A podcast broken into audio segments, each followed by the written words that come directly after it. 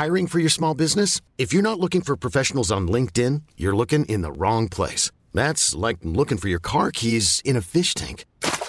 LinkedIn helps you hire professionals you can't find anywhere else, even those who aren't actively searching for a new job but might be open to the perfect role. In a given month, over 70% of LinkedIn users don't even visit other leading job sites. So start looking in the right place. With LinkedIn, you can hire professionals like a professional. Post your free job on linkedin.com slash achieve today. Bonsoir et bienvenue dans le podcast Culture PSG du mercredi 20 septembre. Nous sommes au lendemain de PSG Dortmund. Les Parisiens se sont imposés de 0 Vous l'avez suivi, j'imagine, le match. Euh, ce sera le thème unique du podcast de ce soir. On est en semaine, on ne fait qu'un thème. Déjà, ça risque de durer un peu longtemps, on est au courant. Euh, on est pour l'instant 3. Le quatrième est censé arriver. Il est, il est quelque part. On, on, est, on, a tenté de le réveiller, mais visiblement ça bouge pas trop. Donc on verra si au pire on fait à 3, on a l'habitude. Et comme l'a dit euh, un des célèbres philosophes présents, à 3 on fait 3 heures. Donc Mathieu, tu es là, bonsoir. Salut à tous. Voilà. Euh, normalement. Ah, il est arrivé Théo, super. Euh, Mathias, pas Mathieu, Mathias, que, vous connaissez, qui a fait, déjà fait quelques podcasts avec nous, de Coparena, l'équipe, foot. Bonsoir Mathias. Bonsoir euh, Philo, bonsoir à tous. Voilà. Mathias ne soutient pas le PSG, puisqu'on invite régulièrement des personnes ne soutenant pas le Paris Saint-Germain. Il en fait partie et il soutient un club qui vit des heures agitées, on va dire. Voilà, très agité même. Pareil que les mecs se barrent au milieu, enfin bref, voilà. Et euh, Théo, normalement, est là. Tu, es, tu, tu nous entends? Ouais, je suis là. Voilà, Bonsoir. attends. Bonsoir à toi. Euh, bah, toi aussi, tu es sur Coparona, euh, Coparena, si je me trompe pas, sur, euh, chez nous aussi, de temps en temps sur Culture. Et voilà, entre autres. Euh, on demande Mathias comment. Je vous ai mis le lien de son compte Twitter sur la news. Mathias Ribeiro. Voilà. C'est bien ça, Mathias, je me suis pas trompé. C'est totalement ça. Voilà. Mathias R sur, euh, sur Twitter si vous voulez chercher, avoir des posts qui parlent beaucoup de tactique et de foot en général. On... Merci à Sankara, Arnaud Ben et Saint-Just 1793 pour les subs, c'est très gentil à vous. Et voilà, chef, c'est quelle heure ça euh... bon, Je vois, il est 23h05. On est parti pour 1h45, 1h30, on verra. Mais on va déjà redonner les buteurs du match d'hier soir, parce que c'est quand même important. Donc euh, Kylian Mbappé ouvert le score sur penalty à la 49e, ou même, attendez, je vous, donne la minute exacte, parce que c'est important. C'était la 49e, le penalty était sifflé à la 46e et 5 secondes, et il a fallu pratiquement 3 minutes pour le tirer, parce que les Allemands n'étaient pas trop d'accord. Et le deuxième but a été inscrit par Ashraf Hakimi, c'est la belle image d'illustration que je vous ai mise à la 58e sur une passe décisive de Vitinha. Il n'y aura pas d'autres buts, il y aura un poteau allemand, il y aura euh, deux, trois grosses, grosses occasions parisiennes en fin de match, mais le score ne va pas bouger, et donc bah, le PSG s'impose de 0. On peut revenir sur le match, le fameux pouls du match va être pour moi comme toujours, et globalement l'impression qui en ressort c'est une victoire euh, méritée, ça ça me paraît évident, surtout tout en contrôle globalement de la part du PSG. Euh, maîtrise assez globale du match. Alors, le début de rencontre est un peu équilibré. On voit notamment la première vraie occasion et, pour les, les joueurs d'Edin de, Terzic qui avait un peu changé son système de jeu. C'est donc Malone qui tire à la 12e, si je ne me trompe pas, et puis peu à peu, Paris reprend le ballon, monte en, en pourcentage de possession. Je crois qu'à un moment, on est même à 80%, parce que des chiffres qui, en général, tu vois, quand le premier affronte le 19e en Ligue 1, quoi. Il n'y a pas tant d'occasions que ça. Il y a effectivement le poteau de Vitinha, comme on le dit sur là, effectivement la jolie frappe sur le poteau. Il y a le, la frappe de Dembélé sur, euh, sur ce corner joué à deux. Il y a des, des, opportunités, mais même pas vraiment. Il y a une vraie domination, mais il y a, ça se concrétise pas vraiment. Ça manque un peu de vitesse, un peu de justesse. Euh, on dominait la partie, ça y avait aucun doute, puisque toutes les transitions de Dortmund étaient annihilées avant le milieu de terrain. Mais euh, ça avait quand même un peu de mal. On a une frappe de, de Mbappé à côté du but. On a. Euh, comment ça s'appelle? Euh, Colomwani qui frappe ce jeu qui dévie en corner. On a la percée de Lucas Hernandez repoussée en corner. Énormément de, de corners, mais pas beaucoup d'occasions. Puis début de seconde mi-temps, première action penalty. Et après, tout de suite, ça a été beaucoup plus simple. On met le deuxième but sur la deuxième occasion franche qu'on a. On a mis deux buts en 10 minutes finalement qu'on termine le match. Ensuite, on joue pas forcément très bien les comptes et on ouvre un peu la, la porte à un retour de Dortmund à l'entrée du dernier quart d'heure. Des joueurs qui sont fatigués, ça se voit. Euh, qui lâche un peu Dortmund, qui fait, je crois, trois changements d'un coup. Alors ça a duré mille ans, ça a été insupportable. Mais le, les, deux, vagues de changements, euh, Fulkrug Royce, puis euh, Bino et Gittens, Ben Sebani, ont fait du bien à Dortmund. Et on voit que nous, on pique un peu du nez. Il y a ce poteau, cette tête de Fulkrug au second poteau sur un corner. Et globalement, après, Paris remet un peu la main sur le ballon et ça fait du bien, même si on joue quelques contres un peu rapidement. Et le PSG à la fin est plus proche de mettre le troisième but que d'en encaisser un. D'ailleurs, je crois que dans les expected goals, j'ai vu, on est à 2,44 contre 0,59 à peine. Donc une victoire 2-0 qui aurait peut-être pu être plus un 3-1 si on fie aux expected goals. Mais une victoire totalement logique et une, impression d'une équipe assez clairement meilleure que l'autre. Voilà. C'était le, le pouls du match, euh, en tout cas, euh, forcément positif et qu'on aura du mal à trouver. Euh, enfin, je vois pas trop ce qu'on peut reprocher au PSG hier de par l'avancement de l'équipe dans la saison et le, le rendu à cet instant. Donc de mon côté, un match franchement très positif. On nous dit Mbappé planté 4 à la fin. Il peut marquer. Mbappé a deux grosses occasions. Ramos en a une belle. Ramos marque, mais hors jeu d'un fil. Donc oui, euh, le score aurait pu, effectivement beaucoup gonfler sur la fin, ça n'a pas été le cas.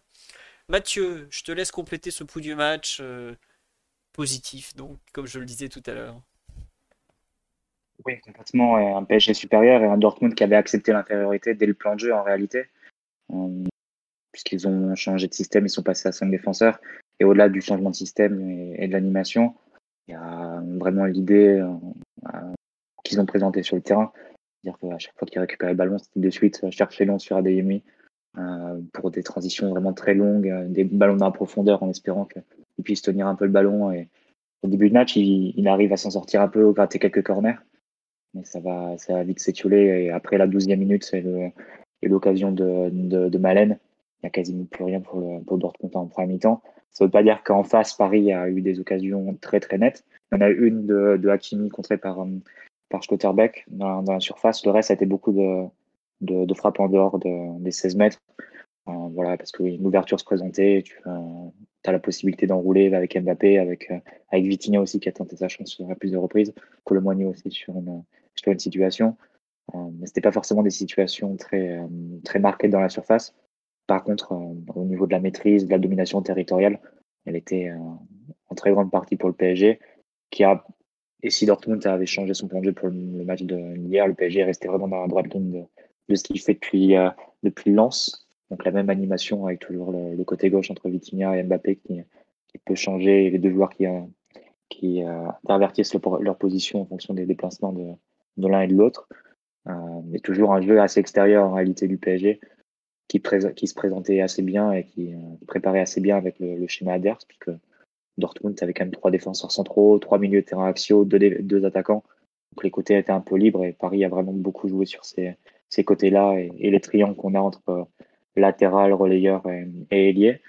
Euh, et voilà, c'est comme ça aussi que des, joueurs comme Hakimi, comme Dembélé ont beaucoup, sont beaucoup ressortis sur ce match. Pas forcément avec un taux de réussite énorme pour ce qui est de Dembélé, mais du moins dans la, dans la présence et, et, dans la capacité à faire la différence.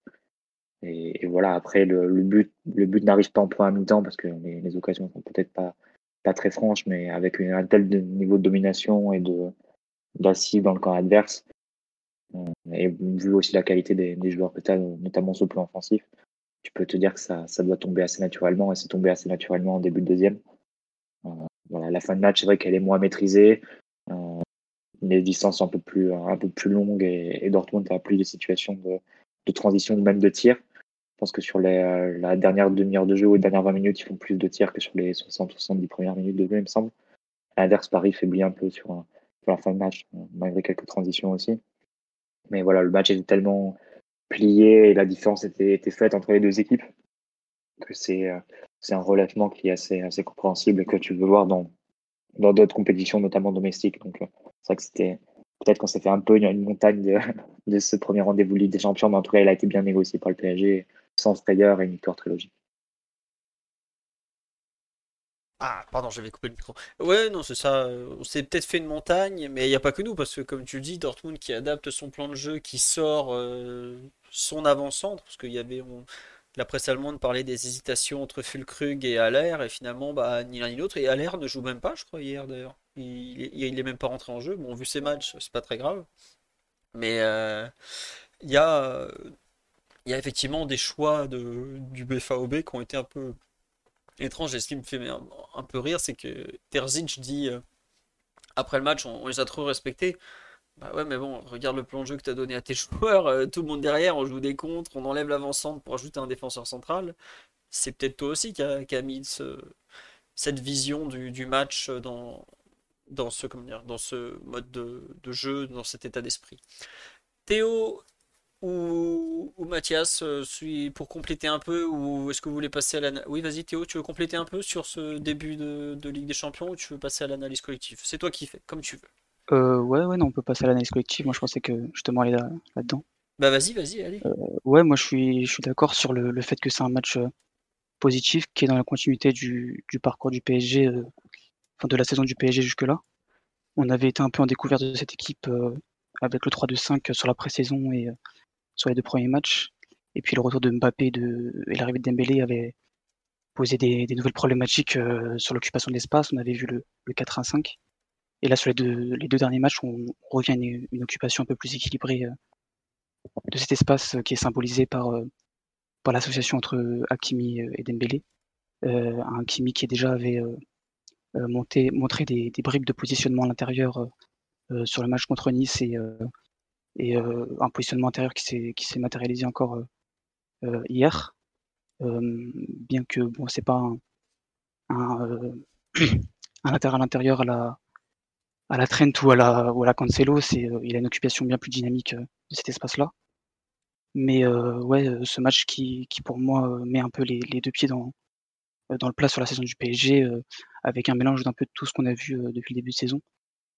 Euh, et puis en face, un, un Dortmund qui avait euh, en tête euh, clairement le match de Nice, et je crois qu'Edin Terzic avait été clair là-dessus, qu'il allait s'inspirer euh, de la manière dont, dont Nice avait, avait vaincu Paris. Totalement. Il l'avait dit en conférence de presse, excuse-moi, je te coupe, il l'avait dit avant ouais, le match que bah, il pensait jouer un peu comme Nice et t'as le directeur sportif Sébastien Kell qui avait dit ouais on veut jouer en étant en compact, on a vu ce qui les avait gênés et tout et ah ils ont pas menti à ce niveau-là. Vas-y, excuse-moi, reprends. ouais, ouais, mais euh, bon, quand même été un peu, un peu moins agressif, un peu moins euh, dans la prise de risque euh, que Nice, que ça soit bah, sans ballon ou ils sont pas allés nous chercher jusque dans nos 6 mètres. Il y avait bah, dès le début du match, hein, d'ailleurs, sur les 6 mètres de Donnarumma, il nous laisse euh, avancer. Et je crois que Donnarumma a 35 minutes de jeu à 5 ballons touchés. Et que ça soit ouais, donc sans ballon et avec ballon, où ils ont joué assez, long- assez rapidement. Euh, avec euh, en tête, je pense, euh, l'intention de, de jouer sur, sur Adeyemi que, que Lucas Hernandez a bien, a bien muselé dans un, dans un duel qui, qui s'est suivi un peu tout le match. Et euh, donc on savait que par rapport à, à ce, ce, plan de Dortmund, on s'est retrouvé euh, un peu avec, euh, avec le contrôle dont, dont parle Luis Enrique depuis, depuis le match de, enfin depuis le début, hein, mais un contrôle qu'on veut retrouver depuis le match de, de Lens, ouais. Euh, euh, Qu'est-ce que je dire, excuse-moi. Euh, oui, bah, voilà, on, là, là, on nous l'a, on a- on nous l'a donné, euh, ce, contrôle-là, et, euh, et on a pu, euh, on a pu un peu faire un point sur, euh, sur toutes les problématiques qui avaient été posées euh, par rapport à ça, donc euh, euh, sur euh, une manière de, enfin, une manière de, de, créer l'espace et de, l'attaquer euh, euh, qui a, qui a encore à trouver. Mais euh, ouais, on a une équipe euh, très différente du début de saison déjà, euh, de la pré-saison et, euh, du match contre l'Orient avec euh, euh, une possession avec euh, un peu plus de chaos quand même, une occupation plus dynamique. Et euh, toujours ces, ces problématiques de trouver comment euh, attaquer et, euh, et créer des, des déséquilibres de manière collective. Parce que si on a déjà euh, quelques mécanismes, euh, je pense à, euh, je pense à, au renversement, à Dembélé, euh, enfin l'association Dembélé-Hakimi pour, pour fixer et renverser euh, vers Mbappé et Vitinha à l'opposé. Euh, le, le semi-déséquilibre se fait souvent euh, euh, par l'individuel et euh, par les relations socio- socio-affectives euh, qui sont créées euh, entre, entre les joueurs. J'aime beaucoup le socio. effectivement, effectivement. T'es un pote, t'as le ballon, traduisons. Euh, ouais, non, c'est sûr que. En fait, Théo, si je comprends bien un peu ton, ton idée pour résumer, parce que t'as as, exploré beaucoup de, sous-thèmes, c'est en fait, on a un peu une, un benchmark de tout ce que Luis Enrique a tenté de mettre en place, de ce qu'il a déjà oublié. Donc, comme tu disais, le, le 3-2-5 du début de saison, euh, là, maintenant, on attaque en 4-1-5, globalement, ce qu'on voit depuis PSG Lens, hein, comme, comme Mathieu l'avait dit lundi en, cours de podcast. Et il y a, on voit un peu où on en est, en fait, après euh, cette. Euh, quoi, c'était le sixième match de la saison. C'est un peu ça l'idée. C'est, le PSG n'est encore. Oui, Mathieu, vas-y. Ouais, juste pour nuancer un tout petit peu, c'est vrai que l'idée d'attaquer en 4 5, mais je trouve qu'il y a eu un petit peu plus de fluidité dans les positions sur un match comme hier. Euh, par exemple, je me souviens de Luis Enrique après le lance qui disait euh, seulement sur les sorties de balles, euh, Mbappé doit être excentré sur le côté gauche. Et quand on arrive dans le camp adverse, c'est Vitinha qui doit prendre cette place sur le côté gauche. là, au final, on n'est pas sur un compartiment, une compartimentation aussi, aussi nette. On peut avoir l'un qui prend l'extérieur et l'autre à l'intérieur, quel, que soit le moment de progression sur le terrain, en fait. Donc, euh, ça, c'est ce qui se passe sur le côté gauche. Et sur le côté droit, il y a eu beaucoup de choses intéressantes qui se sont passées, notamment autour de la position d'Akimi, euh, qui s'est parfois retrouvé à l'intérieur, parfois retrouvé à donner de, la largeur, et Dembélé s'est retrouvé à l'intérieur. Euh, il y a eu des situations où des trois joueurs, c'était Zaire Emery le plus en retrait, et Hakimi qui était euh, presque en position d'attaquant intérieur droit, si on, veut, si on veut schématiser et donner un titre. Donc, il y a eu peut-être une, une, plus grande fluidité dans l'échange des positions par contre, là où ça reste rigide, entre guillemets, c'est que les positions sont malgré tout occupées. Euh, sur le côté, tu en as toujours un qui est un peu en retrait, un qui donne la largeur, et l'autre qui est plus proche de la, de la défense adverse. Là, les trois positions sont occupées, mais pas forcément par le même joueur dans les, dans les, différentes, dans les différents moments et dans les différentes phases de, progression sur le terrain. Ouais, non, mais ça bouge. Enfin, c'est. Moi, je trouve que ce, ce, enfin, ce match te montre vraiment à quel point on est une équipe en, en train d'évoluer, de comprendre les demandes de l'entraîneur. Je ne sais pas si vous vous rappelez, contre Nice, par exemple, trois jours plus tôt, quatre jours plus tôt, pardon, entre Vitinha et Mbappé sur le côté gauche, ça a été le bordel, pour dire les termes. Euh, Vitinha ne savait jamais où se mettre, Mbappé, il était un coup ci, un coup là, mais il se comprenait pas du tout. Et comme tu dis, là, les espaces ont été très occupés de façon un peu différente, peut-être un peu plus euh, figé côté gauche et libre côté droit, alors que jusque-là, ça avait peut-être été plutôt l'inverse.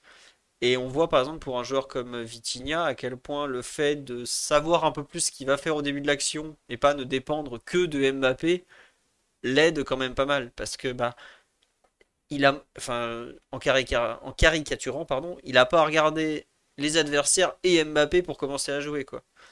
Il y a des fois, il y a eu des matchs, enfin contre Nice vendredi, le pauvre, il a passé son temps à chercher Mbappé et il avait même plus le temps de s'occuper de la board ou de, ou de l'Otomba quoi. Je trouve que hier, il y a eu une d'un point de vue offensif, on a l'air de, mûrir un peu et ça se voit. Alors, comme tu dis, le fait d'être très figé sur certaines positions, il y a des fois, euh, ça, génère des, des, actions plus faciles à défendre. Je sais pas, toi, Mathias, combien de matchs du PSG tu as eu cette saison et qu'est-ce que tu penses un peu de, de notre animation offensive à cet instant, euh, vu que quand même tout a changé cet été, les joueurs, le coach. Euh, bah moi, je crois que j'ai eu la chance au final de commencer à regarder le PSG quand il y a eu Mbappé. J'avais vu deux trois bribes avant, mais j'ai surtout vu à partir de Toulouse. Donc Mbappé Dembélé. Donc au final, j'ai eu assez peu le rien perdu. les retours sur voilà les retours sur le côté un peu stérile à outrance. Le Je crois que c'est contre Lorient le record de passe, c'est ça? Ouais ouais, c'est contre Lorient. Lorient très, stérile. très très stérile. Exactement, voilà, ça j'avais pas vu, donc c'est difficile euh, d'avoir un élément de comparaison. Après, ce que je trouve bien déjà, c'est la la diversité que tu as aujourd'hui. On, on, y reviendra évidemment, mais Colomboigny ou Ramos t'offrent quand même deux choses totalement différentes que tu n'avais pas forcément l'année dernière. Le fait qu'aujourd'hui, quand tu prends la profondeur, tu as plusieurs joueurs capables de le faire, ce qui n'était pas non plus le cas forcément l'année dernière. Même là, euh, contre Dortmund, il y a une séquence notamment en deuxième, deuxième mi-temps. C'est pas très bien joué par Colomboigny, mais tu as une transition où lui, Mbappé, euh, je crois que c'est Mbappé qui, qui un jeu sans ballon un peu moyen, qui s'écarte pas assez, mais tu vois directement que si les deux plongent, ça peut ça peut vite euh, s'emballer.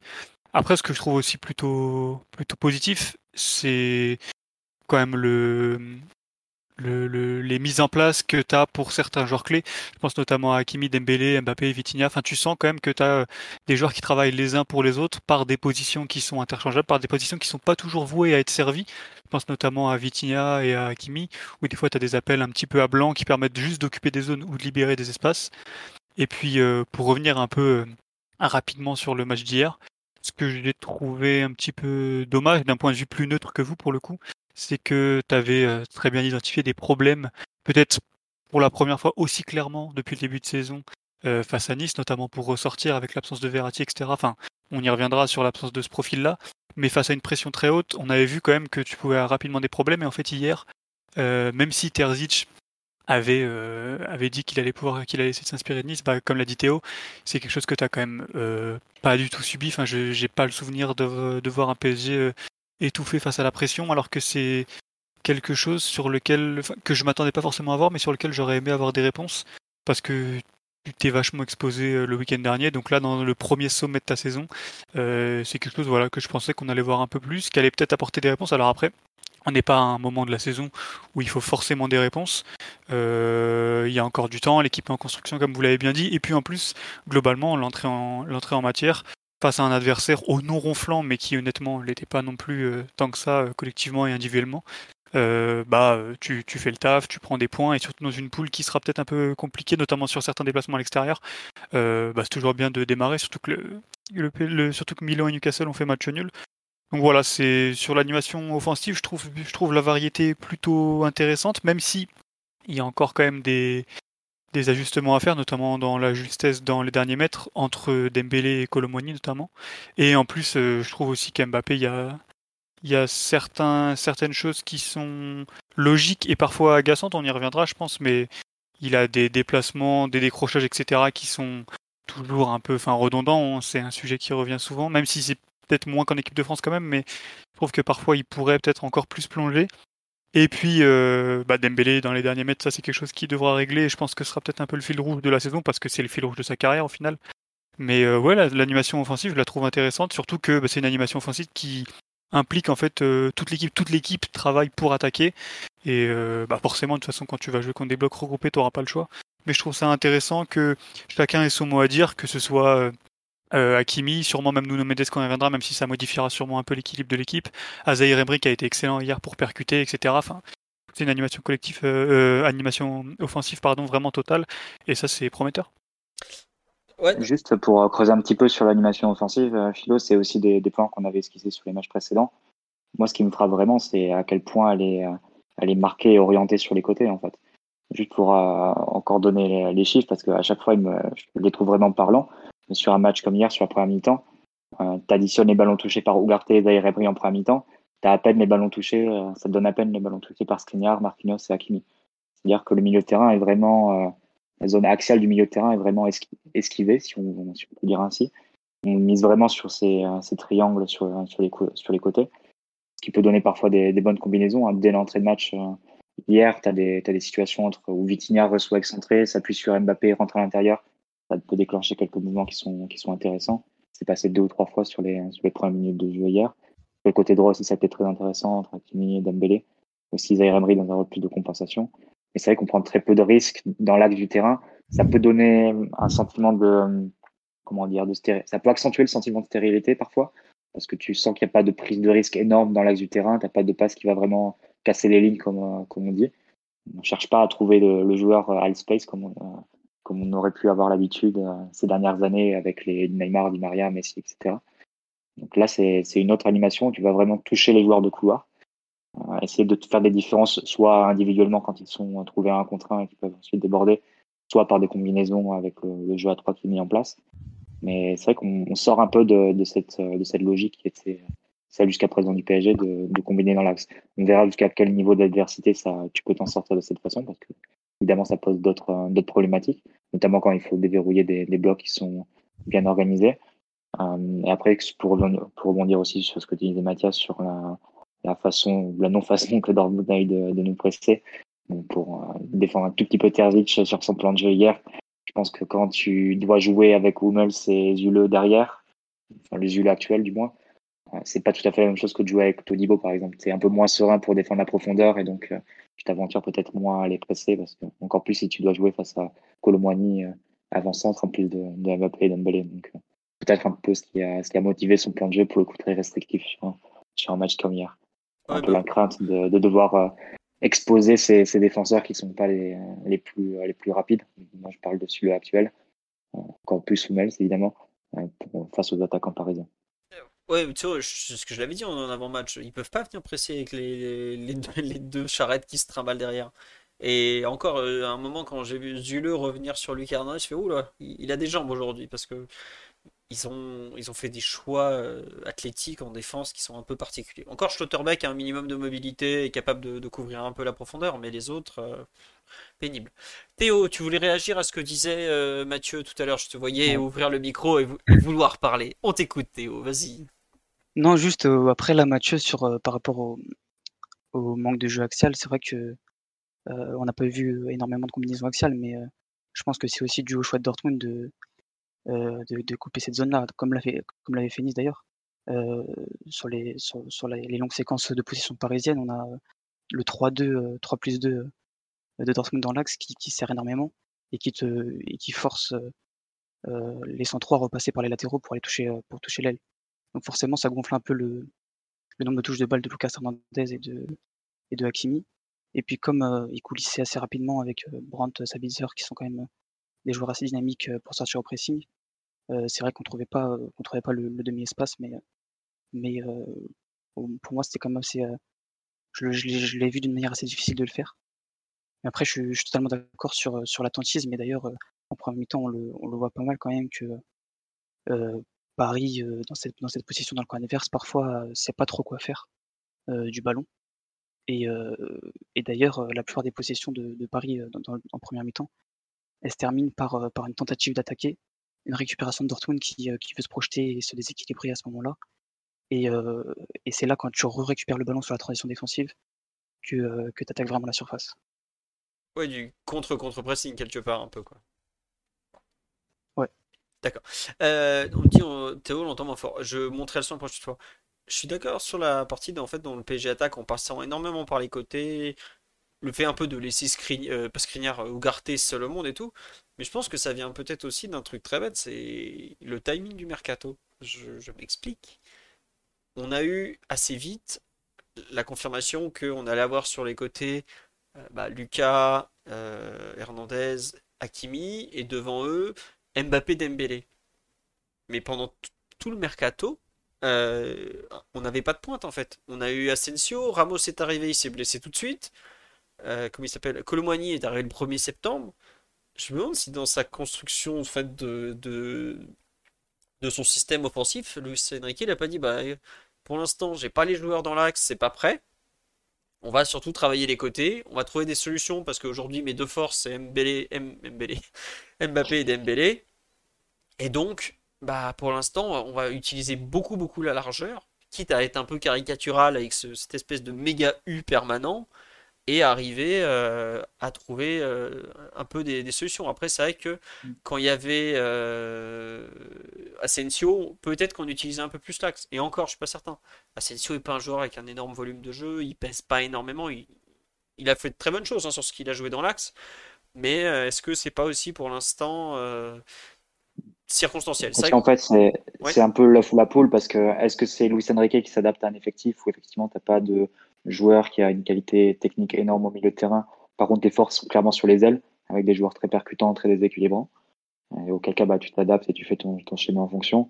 Ou bien l'effectif a été fait de cette façon, euh, donc avec les profils qui ont été recrutés sur les côtés, et même le fait de recruter un joueur comme Barcola, par exemple, qui pouvait sembler comme un peu un luxe de, de se payer un joueur comme ça pour être le troisième, quatrième choix offensif mais vraiment important de le, considérer si vraiment c'est ton idée de jeu durant la saison d'avoir des, côtés, des côtés très percutants au détriment en, l'occurrence de, la qualité technique au milieu de terrain.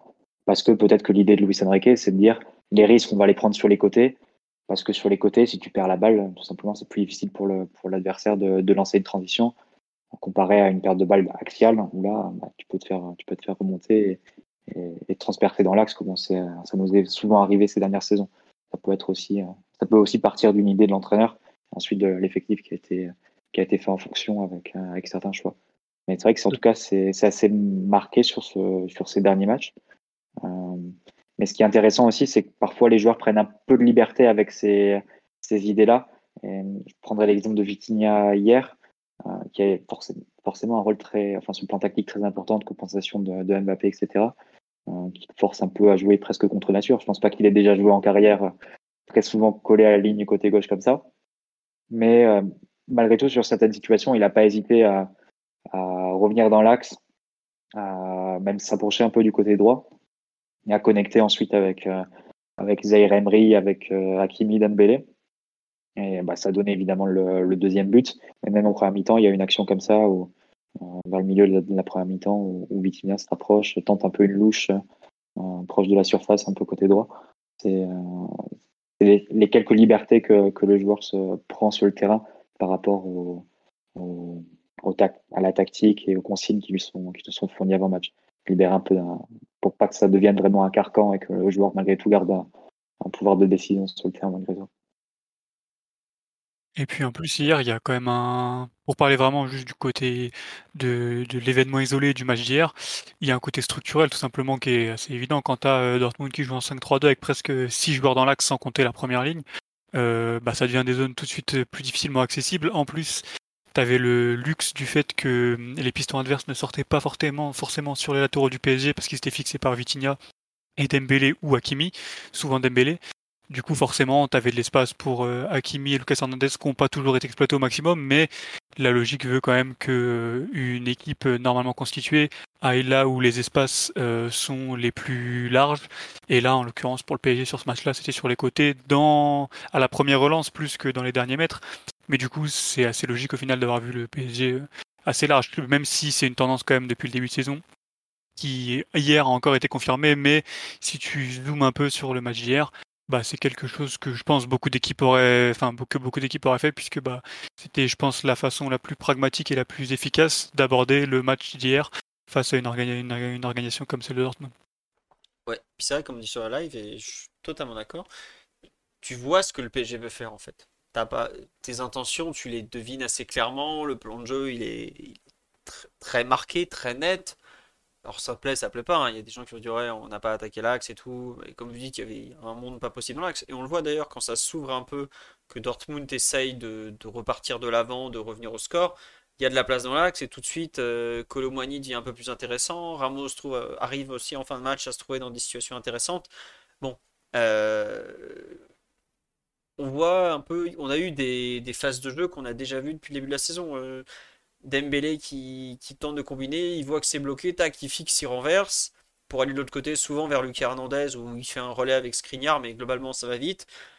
Tu sens que tu as quand même une identité collective qui, se crée, une façon de jouer. Alors, euh, oui, il y a des moments, ça fait un peu euh, babal, tiki-taka à la parisienne, un peu chiant, mais enfin, on arrive un peu à comprendre l'idée derrière. Euh, peut-être est-ce trop lisible pour un technicien de haut niveau auquel il sera en théorie confronté durant la saison. Mais c'est vrai qu'il y a une certaine lisibilité de, ce que son équipe essaye de faire, même si comme faut pas oublier qu'hier c'est le sixième match officiel et c'est la première fois que le PSG joue avec ce duo d'attaque, ce trio d'attaque au coup d'envoi. Rien que ça, ça montre un peu à quel point il y a, il y a à la fois de la marge et beaucoup beaucoup de travail devant. Oui, Mathias? Après, le côté lisible pour un technicien, comme disait Mathieu, tu as aussi la chance d'avoir des individualités très très très très très euh, enfin très à l'aise pour faire des différences notamment devant. Qui en plus prendront confiance en rythme et en automatisme durant la saison. Donc tu peux penser sur enfin tu peux essayer de comprendre que peut-être par la suite euh, elles comprendront de mieux en mieux la place qu'elles auront pour s'exprimer de manière instinctive on va dire. Et au final les les derniers mètres comme dans beaucoup de clubs d'ailleurs hein, seront plus le résultat en fait de leurs inspirations que de vrais circuits même s'il y en aura toujours mais autant il manque peut-être euh, une certaine dose de création, d'instinct, etc. au milieu, parce que, enfin, pour tout plein de raisons, autant devant, tu pourrais quand même les avoir sur euh, toute la saison et ça pourrait te permettre quand même, je pense, de, te détacher un petit peu de ce côté lisible qui de toute façon peut être utile pour ressortir les ballons, mais qui quand tu arrives de la surface, proche de la surface adverse, se brouille un petit peu plus parce que tout va plus vite et, tu dois forcément faire des choix en fonction de, de tes qualités techniques et pour le coup, euh, les qualités proches de la surface, normalement, tu en auras suffisamment. Ouais, non, c'est ça, ouais. tu vas-y, vas-y Théo, si tu veux compléter, vas-y. Non, mais puis même sur, sur le fait qu'il va, qu'il va aussi jouer sur, sur les individualités de ses joueurs, c'est que même tu auras, beau vouloir l'équipe la plus collective du monde, à un moment, tu peux pas enlever l'essence de, de joueurs de, de si haut niveau. Et je pense que Luis Enrique en est très content hein, parce que c'était aussi un peu la, certaine faiblesse de son, équipe d'Espagne, qu'il avait des joueurs trop, dans, trop, trop dans le moule de, ses possessions et de son contrôle, et qui étaient incapables d'étoffer la, la, panoplie de l'équipe et de donner du relief aux possessions. Et là, on a des joueurs comme Ugarte, comme Warren, qui ont milieu de terrain, ou comme même Vitinha, sont capables d'apporter autre chose, d'aller percuter, d'aller proposer du contrôle comme des passes un peu plus progressives. Et je pense que bah c'est c'est ce que Luis Enrique voulait aussi en, en venir à Paris. Ouais, et, puis comme tu dis, il a des joueurs de contrôle, de un peu de de maîtrise qu'il installe au milieu. Mais devant, il, je pense que c'est pas un hasard s'il aime autant un Dembélé, par exemple. Parce que Dembélé, c'est un joueur qui, dans les 30 derniers mètres, a ce côté absolument illisible. Lui-même, il sait pas se lire. Donc, euh, forcément, c'est pas méchant, c'est juste que c'est un joueur illisible. Mbappé, pareil, est un joueur capable de faire des différences individuelles assez fortes. Euh, je comprends, en fait, si je revois les matchs, si je, regarde un peu, tu, te rends compte que globalement, le but c'est d'être organisé un peu jusque dans le dernier tiers où à ce moment-là, il faut qu'il y ait euh, soit les joueurs qui se prennent en main d'un point de vue individuel, donc euh, que ce soit Dembélé, Mbappé ou, peut-être même Colomani qui sera en mesure de faire, hein, et qui le fait d'ailleurs un peu sur le, deuxième but contre Nice, soit bah, de la complémentarité, notamment avec du jeu sur les côtés. On voit que la paire, j'ai du mal ce soir, Hakimi Dembélé commence à avoir des repères, que la paire Vitinha Mbappé commence à en avoir un petit peu aussi. Euh, voilà, il, va il tente de développer, je pense, un peu de la complémentarité pour, euh, pour approcher et pour construire, et ensuite euh, laisser un peu parler le talent dans le dernier tiers, parce qu'au bout d'un moment, tu as des joueurs d'une telle qualité, ça serait dommage de les brider. Et c'est là où je, pense que la comparaison avec l'Espagne n'est pas totalement juste, parce qu'en équipe d'Espagne, son ailier droit, son ailier droit il avait le choix entre Sarabia et Dani Olmo, qui sont pas non plus joueurs. Bon, Dani Olmo un peu plus, mais on sait que Sarabia, c'est pas un joueur créatif, par exemple. Oui, Mathieu? Ou Théo, je crois qu'il y en a un de vous deux qui voulait parler. Pour le coup, avec l'Espagne, c'était, on l'avait vu à la Coupe du Monde où tu avais un Nico Williams qui était tout jeune, qui, euh, par son profil, prenait déjà une place euh, énorme, entre guillemets, dans les derniers mètres du, de la sélection, parce que bah, justement, c'était un des seuls joueurs électriques euh, qu'il avait. Quoi. C'est ça, un joueur qui ne dépend pas juste des 30 passes avant. Quoi. Oui, Mathieu, vas-y. L'Espagne, c'était encore un petit peu différent, parce que la meilleure Espagne de Luis Enrique, c'était aussi avec Pedri au milieu et un joueur qui avait beaucoup plus. C'était pas, il n'était pas utilisé comme les aujourd'hui Vitinha comme compensation d'un joueur offensif. Le, cœur du jeu était vraiment le milieu de terrain avec en plus un joueur comme Busquets. Euh, tu peux pas imaginer un Busquets toucher 30 ballons comme Ugarte dans une mi-temps à 70% de possession comme le PSG l'a fait hier. Je pense que au final le cœur de l'équipe et le barisson de l'équipe est assez différent entre l'Espagne et le, PSG pour la qualité et les caractéristiques des joueurs euh, tout simplement qui sont alignés. Et Philo, tu disais, c'est dans les 30 derniers mètres que va advenir ou va apparaître la liberté des joueurs. Je pense qu'elle peut même, sur certaines situations, arriver bien plus tôt parce que quand tu as des joueurs comme Dembélé, Mbappé et Colomboigny, tu es quand même très tenté à la récupération de balles, si tu récupères le ballon même proche de ta surface, de jouer rapidement la transition en fait, et pas repartir sur une séquence euh, de jeu placé, etc. D'ailleurs, c'est un peu ce qu'on avait vu face à Lyon, euh, sur le premier mi-temps, qui avait semblé, euh, évidemment, ça avait donné un feu, feu d'artifice offensif, mais qui avait semblé un petit peu moins maîtrisé dans, dans du moins son projet de l'idée de jeu de Luis Enrique. On a beaucoup procédé par, par transition, par contre-attaque. Et je pense que c'est assez naturel parce que sur le terrain, l'entraîneur peut pas non plus contrôler toutes les décisions de ses joueurs, loin de là. Et c'est assez souhaitable que, ça en soit ainsi. Et bon, les joueurs, quand ils voient qu'il y a 50-60 mètres d'espace dans le dos et attaquer en contre-attaque, ben, peut-être que tu es quand même assez tenté de, jouer rapidement sur Mbappé, sur Dembélé, sur Colomani, plutôt que de repartir sur une séquence de possession et, de repositionnement dans le, dans le camp adverse, de jeu placé. Donc, euh, à voir aussi si sur certains matchs, tu vas pas avoir cette, euh, cette tentation de jouer peut-être un peu trop vite parfois. Je pense que c'est aussi ce qu'avait dit Luis Enrique après lui, c'est-à-dire de trouver le, juste équilibre entre les moments où tu vas attaquer vite ou plutôt trouver le bon moment où tu vas verticaliser et, attaquer rapidement.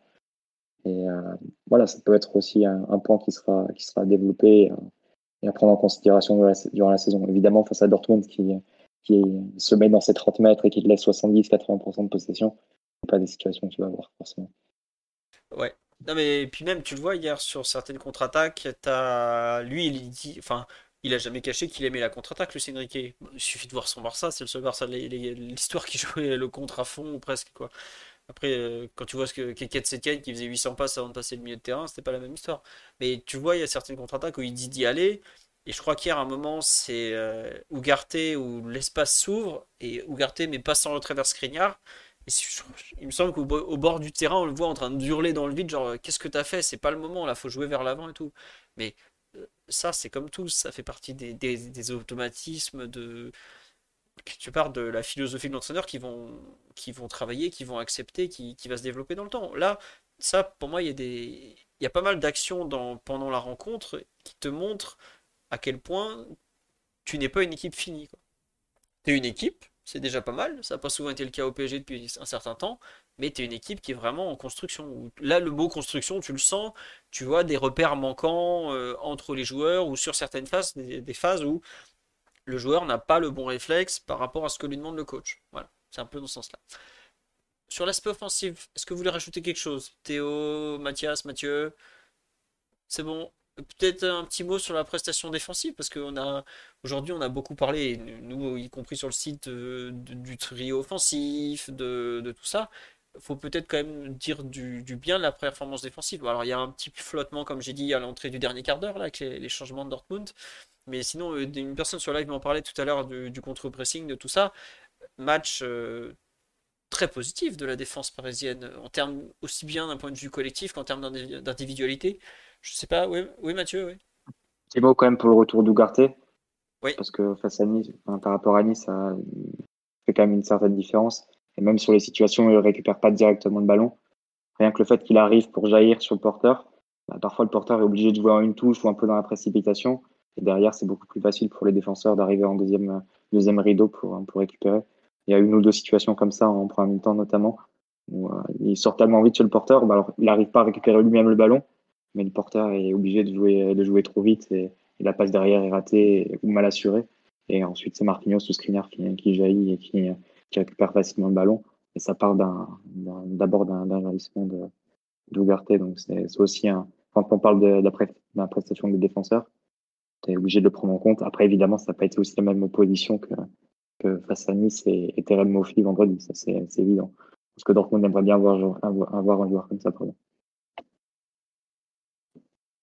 C'est sûr que si tu as Terem Mofi, tu sors peut-être Adeyemi plutôt que de sortir à l'air ou, ou Fulkrug qui sont pas, pas aujourd'hui opérationnels.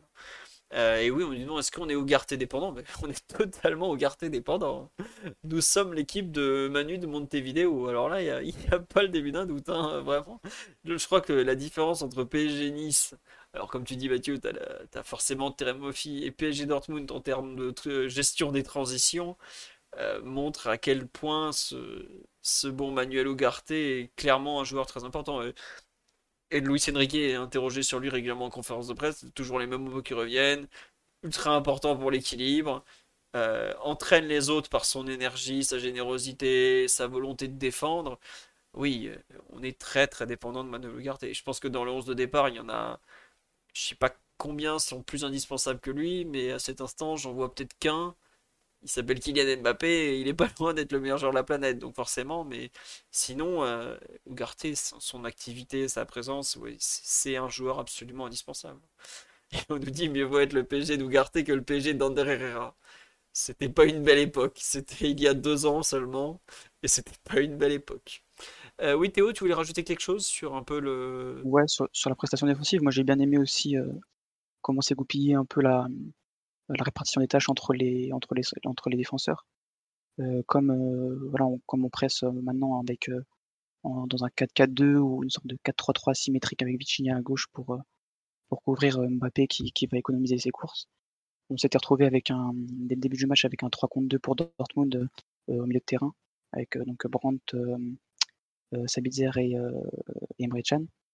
Et c'est Skriniar qui sortait après sur, sur Brandt pour, pour, pour l'empêcher de se retourner quand il, est, quand il était touché. et Lucas Hernandez qui le, qui le couvrait. Et là aussi, bah, là aussi, on est sur, des, sur une histoire de, de relation hein, avec des joueurs qui sont mis dans, les, dans, leur disposition, dans leur, dans leur préférence naturelle. Et je crois que, je sais pas si tu l'as dit, mais je crois qu'ils ont, ils ont pas perdu un duel du match les, les trois derrière avec, avec Hakimi. Donc ouais, une prestation très positive sur, ce, sur cette première de, de Ligue des Champions. Oui, je t'avoue que ça m'étonne un peu qu'ils aient quand même pas perdu un duel, ou peut-être sur des coups de pied arrêtés et tout, parce que la tête de Fulgruc, si je me trompe pas, par exemple, c'est Marquinhos au, marquage. Mais après, on s'en fout dans le fond, c'est anecdotique ce que je raconte. Mais c'est vrai que globalement, ils ont pas. Ah, quand tu vois que, que Mofi avait dû gagner 60-70% de ses duels 4 jours plus tôt, ça a franchement été une autre affaire. Sur l'aspect euh, organisation défensive, euh, Mathieu ou, Mathias, vous voulez rajouter quelque chose? Ou non, juste constater que. En fait, Dortmund, je trouve, c'est pas aidé hein, à, vouloir remonter à chaque transition 60 mètres. C'est juste pas possible en fait. Quoi. Tu peux pas. Bah, déjà, et puis comme vous le disiez, en fait, le fait d'avoir euh, Mofi à la board pour Nice, notamment, c'est que ça te permettait d'avoir ce premier relais d'eau au jeu avant de verticaliser en fait. Et Dortmund hier n'avait pas du tout ça. Et forcément, quand il faut rentrer Fulkrug, bah, tu perds aussi peut-être un élément de poids devant. Là où avec Mofi, tu as ce mec capable de te garder le ballon dans un premier temps, remiser par exemple sur Sanson et derrière tu plonges. Hier, Dortmund n'avait pas ça, était obligé de verticaliser un peu trop vite, avait en plus euh, d'autres problèmes euh, dans l'utilisation du ballon. Que j'ai bien aussi, euh, aussi aimé dans le côté défensif, même si c'est pas quelque chose de tangible ou, de statistique, c'est l'attitude de Lucas Hernandez, notamment Théo en a parlé un petit peu au début. directement, tu vois au bout de deux minutes, le duel avec euh, Adeyemi, qui en plus Adeyemi est un joueur euh, quand même assez sanguin, etc.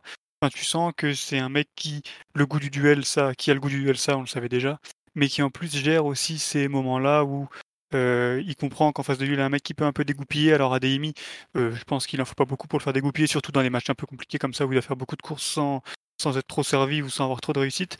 Mais je trouve que c'est un impact mental qui est pas qui pas qui ne change pas tout, mais qui est positif, sachant que peut-être des individualités qui sont parfois light, c'est un bien grand mot, mais je pense que ça te servira peut-être un peu plus tard dans le en Ligue des Champions, là où euh, Marquinhos peut parfois avoir des lacunes. Enfin, certains lui reprochent ça. Skriniar, honnêtement, je ne sais pas si c'est ce genre de défenseur. Et puis derrière, euh, Zaire Emery, Vitinha sont des caractères peut-être un peu moins trempés. Ougarté pourra peut-être être ce genre, ce genre de joueur. Mais je trouve que voilà, avoir un défenseur capable d'avoir un certain impact et que ce soit physique ou mental, c'est toujours important, c'est toujours intéressant. Et je trouve qu'hier c'était particulièrement, particulièrement criant parce qu'il avait un adversaire qui n'a pas hésité à rentrer dans son jeu. Quoi. Est-ce que tu insinues que Diego Simeone a dû applaudir devant sa télé? Oh non, il était en train de jouer à Rome, mais je pense qu'il a apprécié. un but de Provedel euh, dimanche. Exactement. Mais je vois ce que tu veux dire. L'espèce de mini-scène, là, je crois que c'est la 18-19e minute, où il, euh, où il embrouille Adeyemi alors qu'il n'y a absolument rien. Ouais, et même au bout de deux minutes, déjà, il y a une petite friction qui est légère pour le coup par rapport à la, deuxième. Mais au bout de deux minutes, déjà, tu sens que. Enfin, t'es à des limites, tu sais que ton match déjà va être un peu, un peu chiant parce que t'as lui qui va te mordre les chevilles à chaque. Euh, enfin, les chevilles ou les oreilles, peu importe, mais à chaque ballon, quoi. Ah bah, oui, Théo, tu veux rajouter quelque chose? Ah non, excuse-moi. Euh, ah, ok, non, il n'y a pas de souci.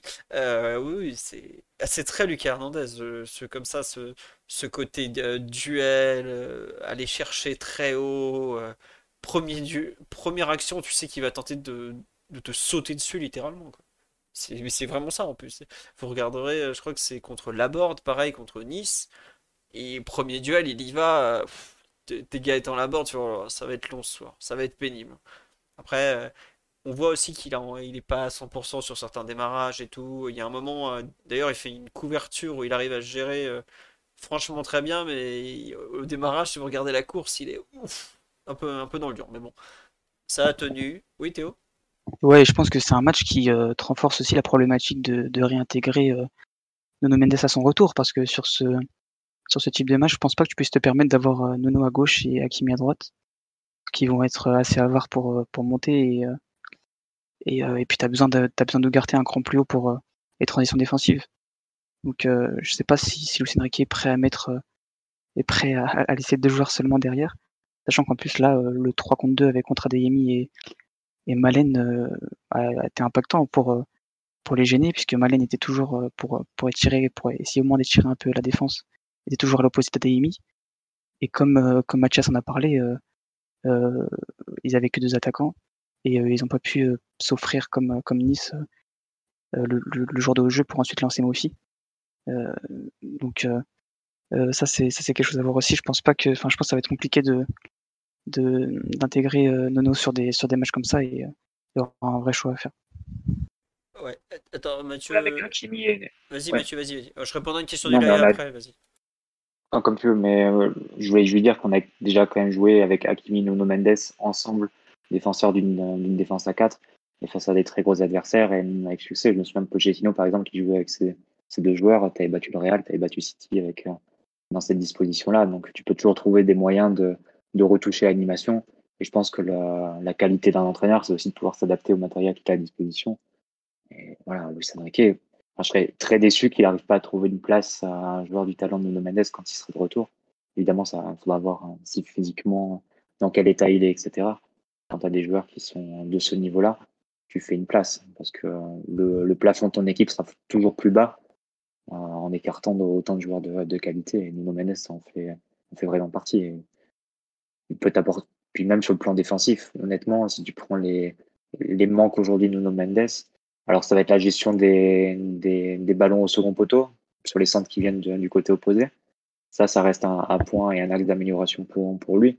Mais dans le duel, dans la capacité à couvrir en plus des très grands espaces, ça, il est, excellent, il est excellent à ce niveau-là. Donc, euh, je pense que tu peux tranquillement lui faire une place et, et évidemment, ça aura des conséquences aussi dans, plus haut sur le terrain. Peut-être que tu n'auras pas besoin de Vitinha dans ce rôle de compensation, d'ouvrir le couloir pour, pour un Mbappé qui peut se recentrer ensuite peut-être Nuno Mendes dans l'équipe, bah, ça peut te permettre de faire jouer ensuite un, milieu de terrain plus proche de Ugarte, donc d'avoir deux défenseurs et deux milieux de terrain, entre guillemets, couverture aussi. Donc, euh, et de retrouver malgré tout ta base, comme ça, dans 4, un 4 derrière. Donc c'est c'est des situations, c'est des, des, considérations à prendre, voilà, à évaluer évidemment. Mais je pense que quand tu as des joueurs de, de cette qualité-là, comme Nuno Mendes, tu fais une place et c'est là qu'un entraîneur de qualité doit pouvoir trouver des, des solutions pour exploiter les talents qu'il a à disposition. Ouais, et... Théo, tu lui réponds ou... Non, ouais, ouais je, je parlais juste plus vis-à-vis de, du fonctionnement de la défense. Et euh, bien sûr que, que Nono, tu, tu l'intègres euh, dans un match de, de, de, ce calibre-là et il va être, il va avoir, il, va, il, va, jouer, c'est sûr. Mais euh, ouais, comme tu l'as dit, euh, je pense justement qu'il sera peut-être un, un, cran plus haut, euh, même peut-être à la place de Vitinha à gauche avec avec Mbappé, mais vis-à-vis -vis de la, du fonctionnement de la défense derrière, euh, euh, jouer euh, à deux derrière. Je sais pas si en plus la possession de, de Lucien Riquet quand même un peu plus sécuritaire que qu'a vocation de, créer du danger régulièrement dans le match. Euh, je sais pas s'il si, prendra ce, risque-là. Écoutez, on verra, parce que pour l'instant, Nuno, il a pas joué une minute depuis 5 mois. Là, je vous ai mis la dernière fois qu'on a vu Nuno Mendes sur un terrain de foot, avec le PSG en tout cas enfin en match, parce qu'il était à l'entraînement et tout ça. Euh, bon, on verra euh, ce que ça donnera, mais c'est vrai que ça fait partie des, enjeux des prochains mois. Il y a quand même aussi le fait que, comme je dis, Nuno, là, son dernier match, c'était euh, PSG Lorient le 30 avril.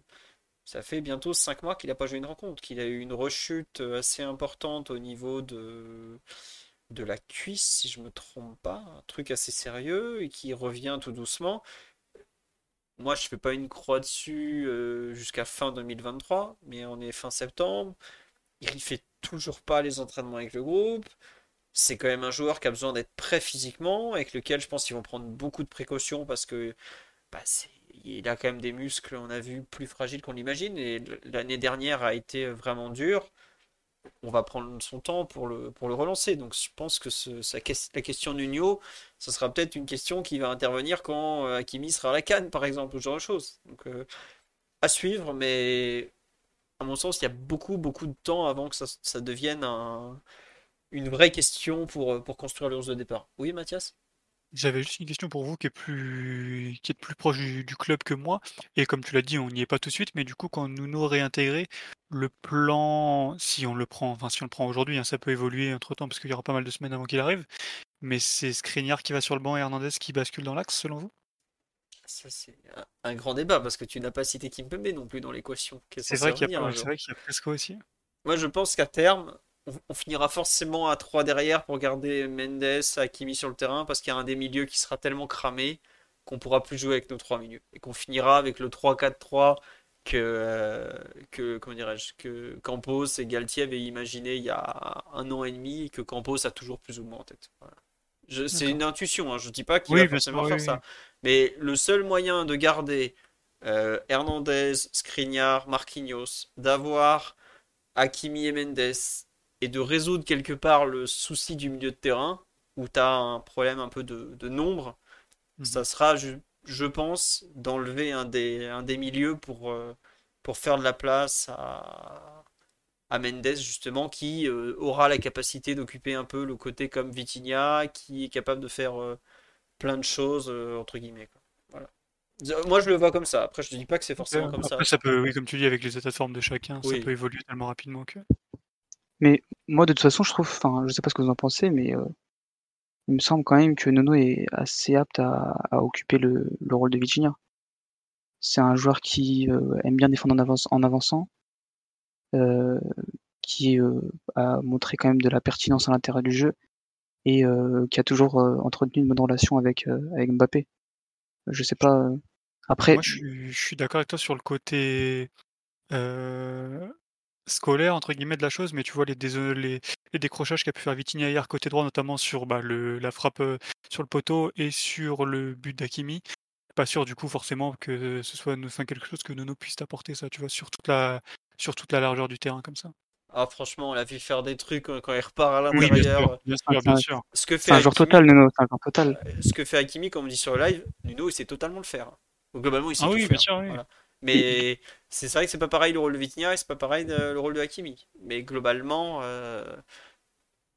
enfin, je vois pas en quoi il peut te brider. Il, sait tellement faire de trucs, il est tellement fort. Euh, il est gaucher aussi, ça va quand même nous faire du bien d'avoir un gaucher sur la ligne qui est capable de monter. Euh, on le voit des fois avec Vitinha et Mbappé, ça cherche toujours le pied droit, tout ça.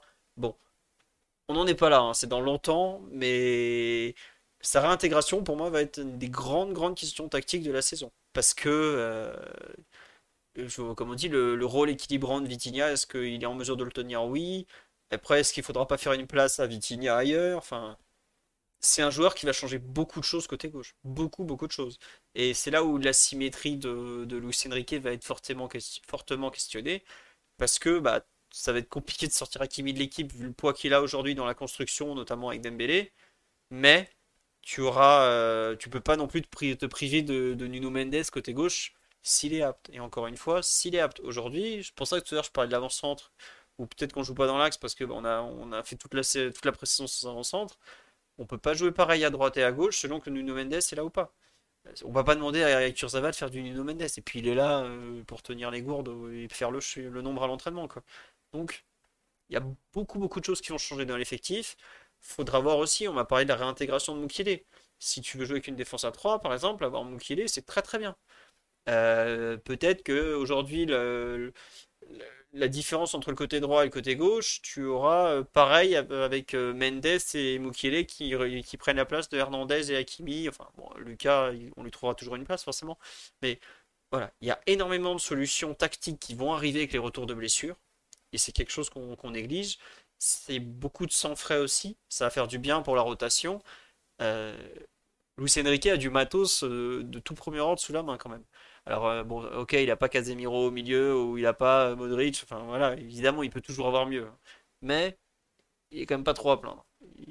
Quand je vois qu'il avait en attaque à la Coupe du Monde, ça va, il est pas trop à plaindre au PSG quand même. Donc, à voir ce qui va, ce va cuisiner lors des prochaines semaines. Et pour répondre à cette question tout à l'heure, dont je parlais avec Mathieu, euh, Lucas Hernandez, ça n'a pas l'air trop grave parce que sur le banc de touche, il a même pas été ausculté par un kiné. Il s'est assis, il faisait des blagues avec, euh, Dario Fort. Pour, je sais pas, le chauve, c'était le mec qui était arrivé en même temps que Zlatan de Milan il y a 10 euh, ans, qui était reparti avec Zlatan ensuite à United, puis je crois à Los Angeles, et qui, était, qui est revenu au PSG il y a 2 ou 3 ans maintenant. Et on a vu Lucas faire des blagues avec lui, puis ensuite aller faire la fête devant Auteuil avec les autres joueurs.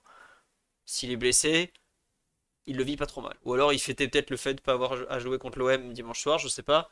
Mais en tout cas, il a pas l'air très très très blessé. Je pense surtout que c'est une personne qui déteste, qui déteste vraiment sortir du terrain, tel un, Kylian Mbappé euh, dans ses meilleurs rôles d'acteur euh, au mois de février, à trois jours d'un match de Ligue des Champions, qui te fait une scène pas possible quand il, joue que 75 minutes contre Montpellier alors que tu mènes 4-0. Voilà. On va passer au perf individuel. Euh, on nous dit, tiens, question un peu pour, toujours Lucien Riquet, pourquoi ne pas avoir donné des minutes à Barcola hier euh, Peut-être parce que Lucien Riquet voulait donner le plus de temps de jeu possible à Dembélé afin qu'il débloque son compteur en fin de match contre un adversaire où les, espaces allaient s'ouvrir. Bon, en tout cas, je l'ai compris comme ça. Pareil, pourquoi il n'a pas sorti à un moment, euh, je pense, Zaire Emery qui tirait totalement la langue. je sais pas, il, a, il, il avait l'air très content de l'équipe, donc je pense que c'est aussi pour ça qu'il n'a pas fait beaucoup de changements. Et, Hernandez me demande s'il ne le sort pas aussi un peu par précaution, parce qu'il sait quand même qu'il revient d'une grosse blessure. Et que la Ligue des Champions, ça tire fort sur le physique, sachant qu'il en a absolument besoin contre l'OM dans 5 jours après. Bon, ça fait un peu de marche quand même. Allez, on passe au perf individuel, parce qu'on a déjà beaucoup de choses. Euh, on a parlé de beaucoup de choses. Bon, je pense que la performance de, de, Donnarumma dans les buts, on va pas la commenter très longtemps. Euh, est-ce que vous voulez compléter un petit mot sur, euh, sur Hakimi? Parce que j'ai mis la photo de Hakimi. Euh, enfin, à quel point vous êtes surpris de le voir revenir à ce niveau-là, par exemple? Mathieu, tu... je sais qu'on en a pas mal parlé depuis le début de la saison, quand même, du rôle de Hakimi, de son importance, du fait que bah, il fallait quand même faire mieux que les deux dernières saisons. Surpris, pas surpris de le voir à ce niveau-là? Bon, déjà, c'est un retour en forme qui est, bienvenu. Après, surpris, pas surpris. Ça, a toujours été un débat qu'on a eu avec Hakimi depuis, deux ans. Euh, c'est un joueur qui a manque de ressources quand il a arrêté et qu'il doit éliminer, dribbler un joueur. Souvent, quand il se retrouve comme ça, excentré sur, forcément sur le côté et euh, un peu à l'arrêt et avec un vis-à-vis face à lui, il manque de ressources techniques, notamment par rapport à No Mendes de l'autre côté, pour se, pour se défaire d'un joueur, pour éliminer. Par contre, il est très bon quand il arrive lancé. Il peut profiter de sa, qualité de vitesse, évidemment, une percussion balle au pied. Mais en plus, quand il arrive lancé, proche du but, où il a généralement de, bons choix, il est très dangereux. Il a l'habitude de faire des, des, saisons qui statistiquement sont, sont, très, sont très bonnes, avec un nombre de buts, un nombre de, de passes décisives ou d'actions créées qui est, qui est important. Et c'est un peu, euh, ces situations-là que le schéma actuel, que la configuration actuelle lui permet de retrouver, avec un Dembélé qui va la plupart du temps donner la largeur sur le côté, sur le côté droit, et lui qui peut arriver comme ça en presque avec des appels euh, entre le central et le latéral quand en face ça joue à 4 ou entre le troisième central et le piston quand ça joue à 5 comme hier. Euh, peut-être dans des situations qui le favorisent un peu plus, où il peut prendre de la vitesse et peut ensuite euh, aussi attaquer assez clairement les 16 mètres adverses, la surface, et ensuite se faire jouer sa, qualité de, finition et, de lucidité face au but. Donc c'est peut-être une disposition, un dispositif qui, favorise un peu plus. Mais après, il y a aussi le niveau individuel du joueur qui, même quand il n'était pas forcément aidé par le schéma, aurait dû faire plus ces, deux dernières années. Donc euh, on va dire que c'est un, rebond qui est, salutaire, mais qui reste provisoire. Euh, pour le moment, c'est vraiment que le début de la saison. Et voilà, il y a par exemple deux ans, quand il est arrivé, il avait déjà fait un, un très bon mois d'août, un bon mois de septembre, etc. Ça s'était un peu tassé par la, par la suite. Donc, euh, il faudra rester, rester attentif. Mais c'est vrai qu'il s'impose comme la deuxième arme offensive du PSG après, après Mbappé sur le début de saison, mine de rien. Que les autres joueurs offensifs n'ont pas eu de, stats pour le moment. donc, c'est, euh, hormis lui et Asensio, voilà, c'est les trois joueurs qui ont vraiment, vraiment staté sur le, sur le début de, de saison après Mbappé. Donc, euh, en attendant que les autres se mettent en route, tu vas continuer à avoir besoin de son, de son rendement. Et il sait le faire. Parce que si je me trompe pas, la saison avant qu'il arrive à Paris, il a mis, je crois qu'il a mis 13 buts, 11 passes avec l'Inter, ou un chiffre. Euh, tu sais, genre, mm. ouais, sérieux quoi. Enfin, je me souviens encore des tweets Opta, euh, euh, latéral droit le plus qui marque le plus de buts en Europe. Je me disant, ouais, bon, enfin, c'est pas. Avec l'Inter, il joue plus ailier que latéral au final, mais ça, c'est le système Conte qui veut ça. Bon.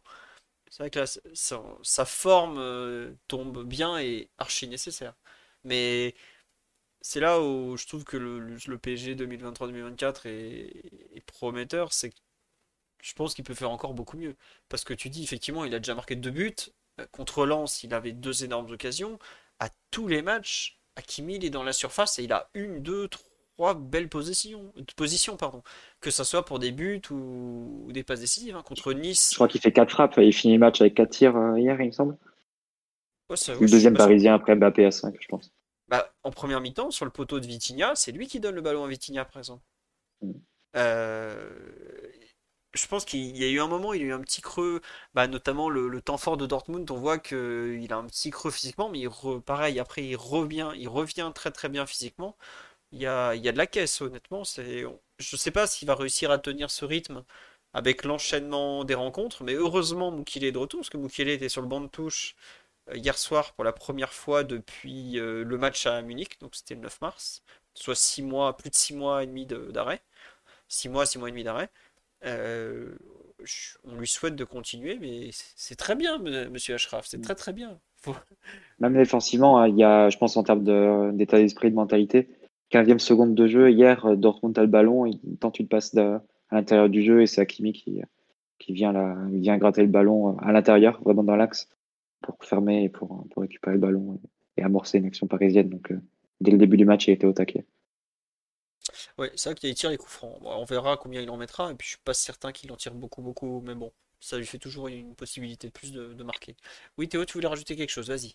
Ouais, mais je, trouve, je trouve aussi que, euh, comme vous l'avez bien dit, son, retour, il est euh, d'autant plus nécessaire que euh, on avait un peu souffert contre Lyon des transitions défensives, avec parfois Dembélé et Mbappé qui mettaient un peu du temps à se réactiver. Et là, hier, et je sais plus si c'était le cas contre Nice, mais au moins hier, euh, une fois qu'on atteint le dernier tiers, il, il se replace euh, à l'intérieur euh, devant la surface, dans une position de relayeur. Et déjà, en plus de débloquer souvent Warren qui peut s'insérer dans la surface et permettre de l'occuper avec un attaquant de plus, bah, ça participe à, au contre-pressing et à, et, à, et à pousser l'équipe adverse contre son but. moi, j'imagine quand tu es, es joueur de, Dortmund et dans ta surface, euh, tu as autant de joueurs dans ta surface et qu'en plus de ça, euh, euh, devant ta surface, tu as un rideau Vitinha, Ugarte, Hakimi, avec des joueurs autant en forme en plus de ça. ça doit déjà mentalement et puis en plus de ça, sur le match d'hier, il y, a plusieurs situations où on récupère le ballon grâce à ces positions. c'est un des tout meilleurs au contre-pressing de l'équipe. Si vous regardez pratiquement chaque match, devant la surface, il est redoutable. Devant la surface adverse. Pour, pour défendre, pour gratter des ballons. Autant après, il est, c'est assez rare qu'il en récupère entre pratiquement la surface adverse et la sienne. Autant, comme tu dis, devant la surface, il est super fort. Et de mémoire, le but euh, contre. Il y a un des buts à Lyon où c'est pareil, c'est lui qui gratte un ballon devant la surface, hop, ça enclenche. Contre Lens, pareil, il y a ce genre d'action. Il y en a à tous les matchs des actions comme ça. Après, je trouve qu'il devient vraiment complet offensivement. La complémentarité avec Dembélé est aujourd'hui euh, indispensable dans ces EPG qui attaquent pas encore très très bien. Hein, on va pas faire semblant. On a trop besoin de cette complémentarité et c'est celle qui nous crée le penalty au final. Parce que l'action est tranchante, elle est bien menée entre les deux, ils s'entendent bien, ils se comprennent bien. Un coup intérieur, un coup extérieur, c'est bien, ça fait avancer un peu les choses et le ballon côté droit je sais pas si on se rend compte, mais aujourd'hui, le PSG, après avoir penché à gauche de façon démesurée pendant six saisons, le PSG penche à droite en ce moment. Et c'est entre autres grâce à cette entente, euh, ce trio, ce triangle, comme tu disais tout à l'heure, je crois que c'était Théo, euh, Warren, euh, Hakimi et, Dembélé, parce qu'ils ont, ils ont le coffre de les trois, ils, ils font beaucoup d'efforts, ils attirent beaucoup le ballon. Et si les partenaires leur donnent, c'est qu'ils sont en mesure d'en faire quelque chose aussi. C'est pas rien. C'est vraiment une très bonne chose. Euh, peut-être dire un mot quand même du, de l'excellent match de, de Marquinhos, qu'on n'avait pas vu à ce niveau-là depuis, je vais pas dire fort longtemps, ce serait dur avec lui, mais quand même depuis un, certain temps. Euh, le match face à Lyon. Hein. Oui, c'est vrai. Non, tu as, raison, effectivement, ça, ça, confirme sa bonne passe. Je suis désolé, je cherchais en même temps une photo pour illustrer le, le Capitaro. Euh, Très bon match de, sa part une nouvelle fois. Euh, on me dit depuis Lyon, oui, non, c'est vrai, c'est vrai. À Lyon, il avait été excellent. Euh, contre Nice, il avait probablement manqué d'ailleurs. Je sais pas, tiens, Mathias, toi qui le, le retrouves peut-être, euh, qui le revoit, tu le, trouves de nouveau un central de, très bon niveau ou, tu as encore des doutes sur, sur Marquinhos? Ben, moi, pour être honnête, c'est plus l'inverse. Alors, pas sur, j'ai pas de doute aujourd'hui sur lui, mais comme j'ai pas euh, un attachement émotionnel au club où certains euh, peuvent parfois le remettre en question pour son statut de capitaine, son statut de son leadership, etc. J'ai rarement trouvé, enfin, je trouve que sur sa carrière au PSG, ça a rarement été un central euh, à la rue, voire catastrophique. Alors évidemment, il y a des états de forme. I'm Sandra, and I'm just the professional your small business was looking for. But you didn't hire me because you didn't use LinkedIn jobs. LinkedIn has professionals you can't find anywhere else, including those who aren't actively looking for a new job but might be open to the perfect role, like me. In a given month, over 70% of LinkedIn users don't visit other leading job sites. So if you're not looking on LinkedIn, you'll miss out on great candidates like Sandra. Start hiring professionals like a professional. Post your free job on linkedin.com/achieve slash achieve today. Planning for your next trip? Elevate your travel style with Quince. Quince has all the jet-setting essentials you'll want for your next getaway, like European linen, premium luggage options, buttery soft Italian leather bags, and so much more. And it's all priced at 50 to 80% less than similar brands. Plus, Quince only works with factories that use safe and ethical manufacturing practices. Pack your bags with high-quality essentials you'll be wearing for vacations to come with Quince. Go to quince.com slash trip for free shipping and 365-day returns. il y a des dynamiques, etc. Mais je trouve quand même que c'est quelqu'un de relativement fiable. Alors après, c'est pas sur le premier match de Ligue des Champions en septembre qu'on va jouer son individualité, bien évidemment. Mais je trouve que c'est quand même quelqu'un euh, ouais, de relativement fiable et de le revoir retrouver euh, ce niveau, ça me choque pas tant que ça, puisque je pense que c'est un défenseur quand même qui a beaucoup de qualité dans plein de domaines, qui peut s'intégrer dans beaucoup, beaucoup, beaucoup de systèmes et d'animations différentes par euh, le fait que ce soit quelqu'un qui soit capable de jouer mi-long, notamment dans sa surface. Il est aussi quand même très fiable pour euh, contrer des ballons. Hier encore, il en contre un, même il enlève le. Je crois que c'est devant Fulkrug euh, qui est son retour dont on parlait tout à l'heure, qui est relativement précieux, puisque ça t'évite quand même de voir Ouais. une fin de match euh, un peu enflammée. Enfin voilà, il est, je trouve que c'est quand même un joueur qui peut t'offrir pas mal de choses. Alors, euh, je peux comprendre que certains aient mené un combat contre lui, notamment après le match euh, au Bernabeu, etc. Mais, mais de l'extérieur, moi, je n'ai, enfin, j'ai jamais vraiment trouvé que c'était quelqu'un de, de, mauvais, catastrophique ou à remplacer, comme on a pu entendre. Et euh, concernant euh, sa prestation d'hier, pour être très honnête, je l'ai trouvé très bon, sans non plus que ça m'ait forcément particulièrement marqué, puisque euh, je l'ai pas trouvé euh, décisif dans le sens où il n'a pas forcément besoin eu de l'aide particulièrement non plus. Euh, et ouais, du coup, je sais pas, je l'ai trouvé bon sans forcément euh, me, bon lever de mon siège aussi parce que ouais, voilà, c'est un, un bon match qui invite confirmation, qui invite euh, sur le long terme à reproduire ça dans des matchs qui compteront peut-être encore un peu plus, mais c'est pas, enfin, c'est pas le, c'est pas une des individualités que je sortirais en premier hier parce que euh, son rôle n'était peut-être pas particulièrement prépondérant dans le sens où bah, le PSG n'a pas été particulièrement pressé et Dortmund n'a pas toujours été très menaçant en transition. D'accord, très bien. Très complet. Moi, je faisais partie de ceux qui ont été durs avec Marquinhos, mais longtemps avant le Real encore, parce que euh, je trouvais qu'il disait pas assez par rapport à ce qu'il peut faire. Là, on commence à retrouver un joueur qui Ah bien fait... sûr, non, mais, mais, c'est ce que je dis, enfin, il a eu des dynamiques et il n'a pas toujours été au maximum de son rendement, surtout que c'est un défenseur mine de rien qui a eu des pics euh, assez hauts, je pense. Du coup, tu es en droit d'attendre quelque chose de lui parce que bah, c'est enfin, c'est quelqu'un qui déjà en plus est au club depuis longtemps, etc. Donc il y a aussi un attachement et une attente un peu émotionnelle. Mais euh, je sais pas, j'ai rarement eu l'impression d'avoir un défenseur complètement perdu ou à la rue, quoi. Mais peut-être que je me trompe, j'ai pas le, Non, le- non, le recul. il y a, il y a eu un match où il a été très très à la rue, ça a coûté un peu cher en revanche, mais euh, à Madrid, je sais pas si t'as suivi, ça s'était pas très bien passé. Mais non, après oui, on a un peu, il y a forcément, comme tu dis, de- peut-être trop plein d'émotions et de, dureté pour un joueur qui a, a toujours gardé sa place en équipe du Brésil, ce qui est quand même assez significatif. Euh, Mathieu, euh, toi qui as souvent défendu Marquinhos, effectivement, tu veux rajouter quelque chose sur son match? Ou t'as rien, rien en particulier? euh, T'étais juste content de le voir faire un bon match?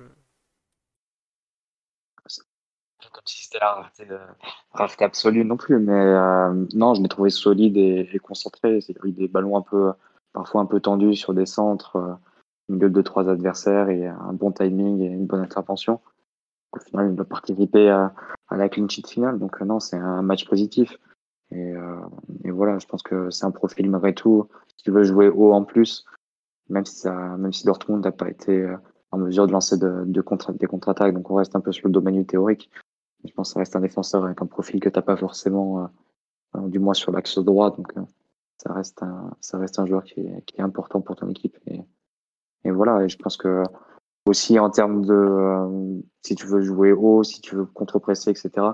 Il y a eu quelques, quelques ballons qu'il a pu récupérer euh, comme ça en deuxième lame de pressing, euh, en passant devant la, devant l'adversaire.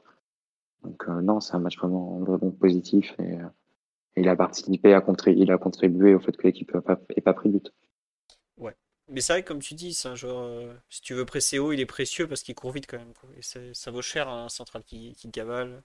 Mais on se rend pas compte, mais il a même pas encore 30 ans. On a l'impression qu'on le voit jouer depuis 10 ans et c'est vrai qu'il a été très haut, très il a déjà 80, quasiment 80 sélections avec l'équipe du Brésil, il me semble, de tête. Ouais, c'est ça. Euh, enfin, je sais pas si on se rend compte. Il a 29 ans.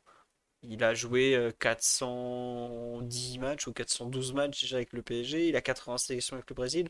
C'est un joueur qui a été très haut, très très jeune. Surtout à son poste. Alors maintenant, on est plus choqué de voir des centraux de 20 ans être archi performant.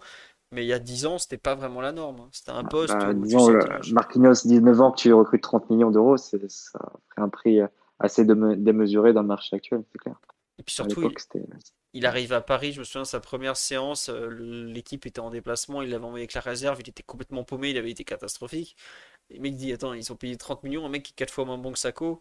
Bon, il s'avère que depuis, euh, Marquinhos a quand même euh, un certain statut, il a été, bah, il va péter tous les records du club, il hein, faut quand même vous en soyez conscient. Hein. Match joué, trophée, il va, tous les, laver. Peut-être que Warren un jour lui reprendra les trophées parce qu'il est parti pour jouer pareil un nombre de matchs assez hallucinant. Mais ça, son histoire avec le PSG est d'une longévité assez folle pour un joueur qui n'est pas français, qui a même pas été formé chez nous, puisqu'il aurait pu arriver très jeune. Hein. Je pense par exemple à un Xavi Simons qui arrivait à 16 ans au PSG. Lui, il est arrivé, il en avait déjà 19 et il avait déjà 3 euh, saisons en pro. Donc, euh, c'est vrai qu'on nous parle d'une meilleure forme physique.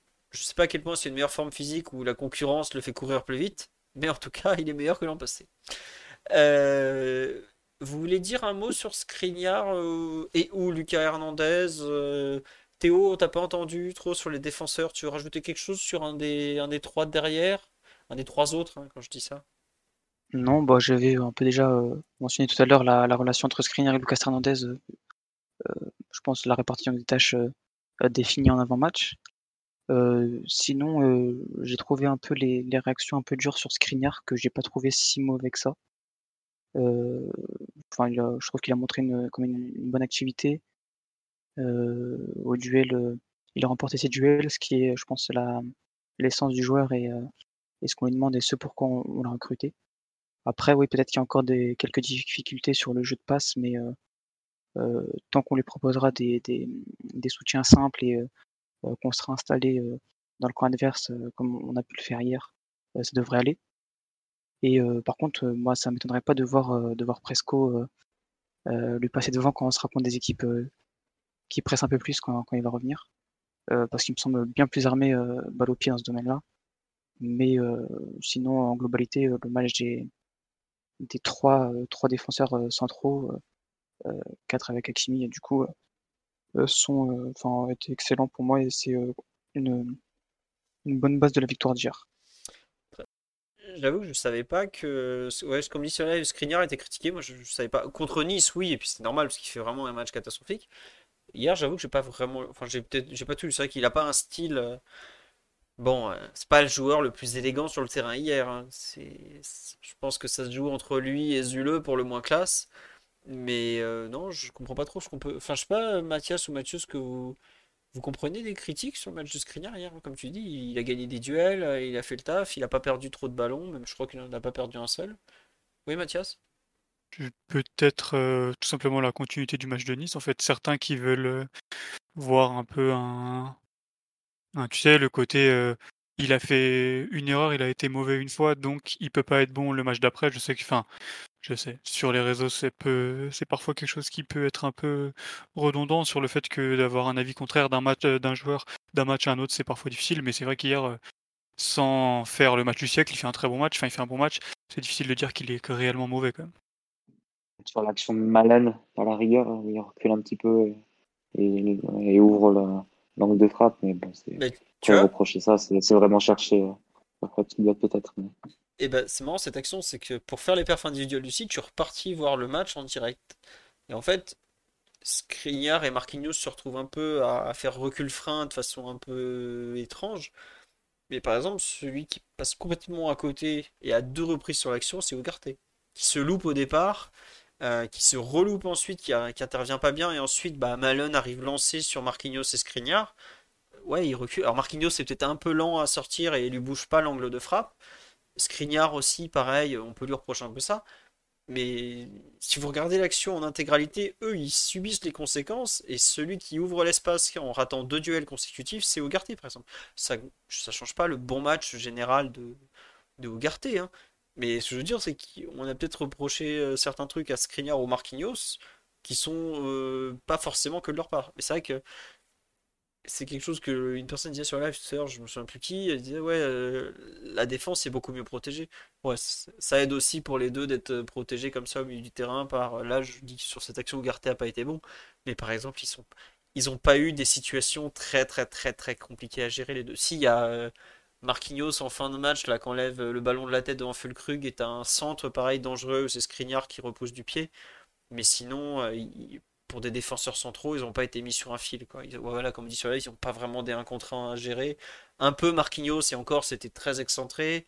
Lucas, dans l'ensemble, gérait tous les, tous les 1 contre 1 avec Adeyemi. Euh, bon, ça va, c'était pas non plus, ils n'ont pas été sursollicités, mais c'est bien d'avoir une, une performance solide comme ça.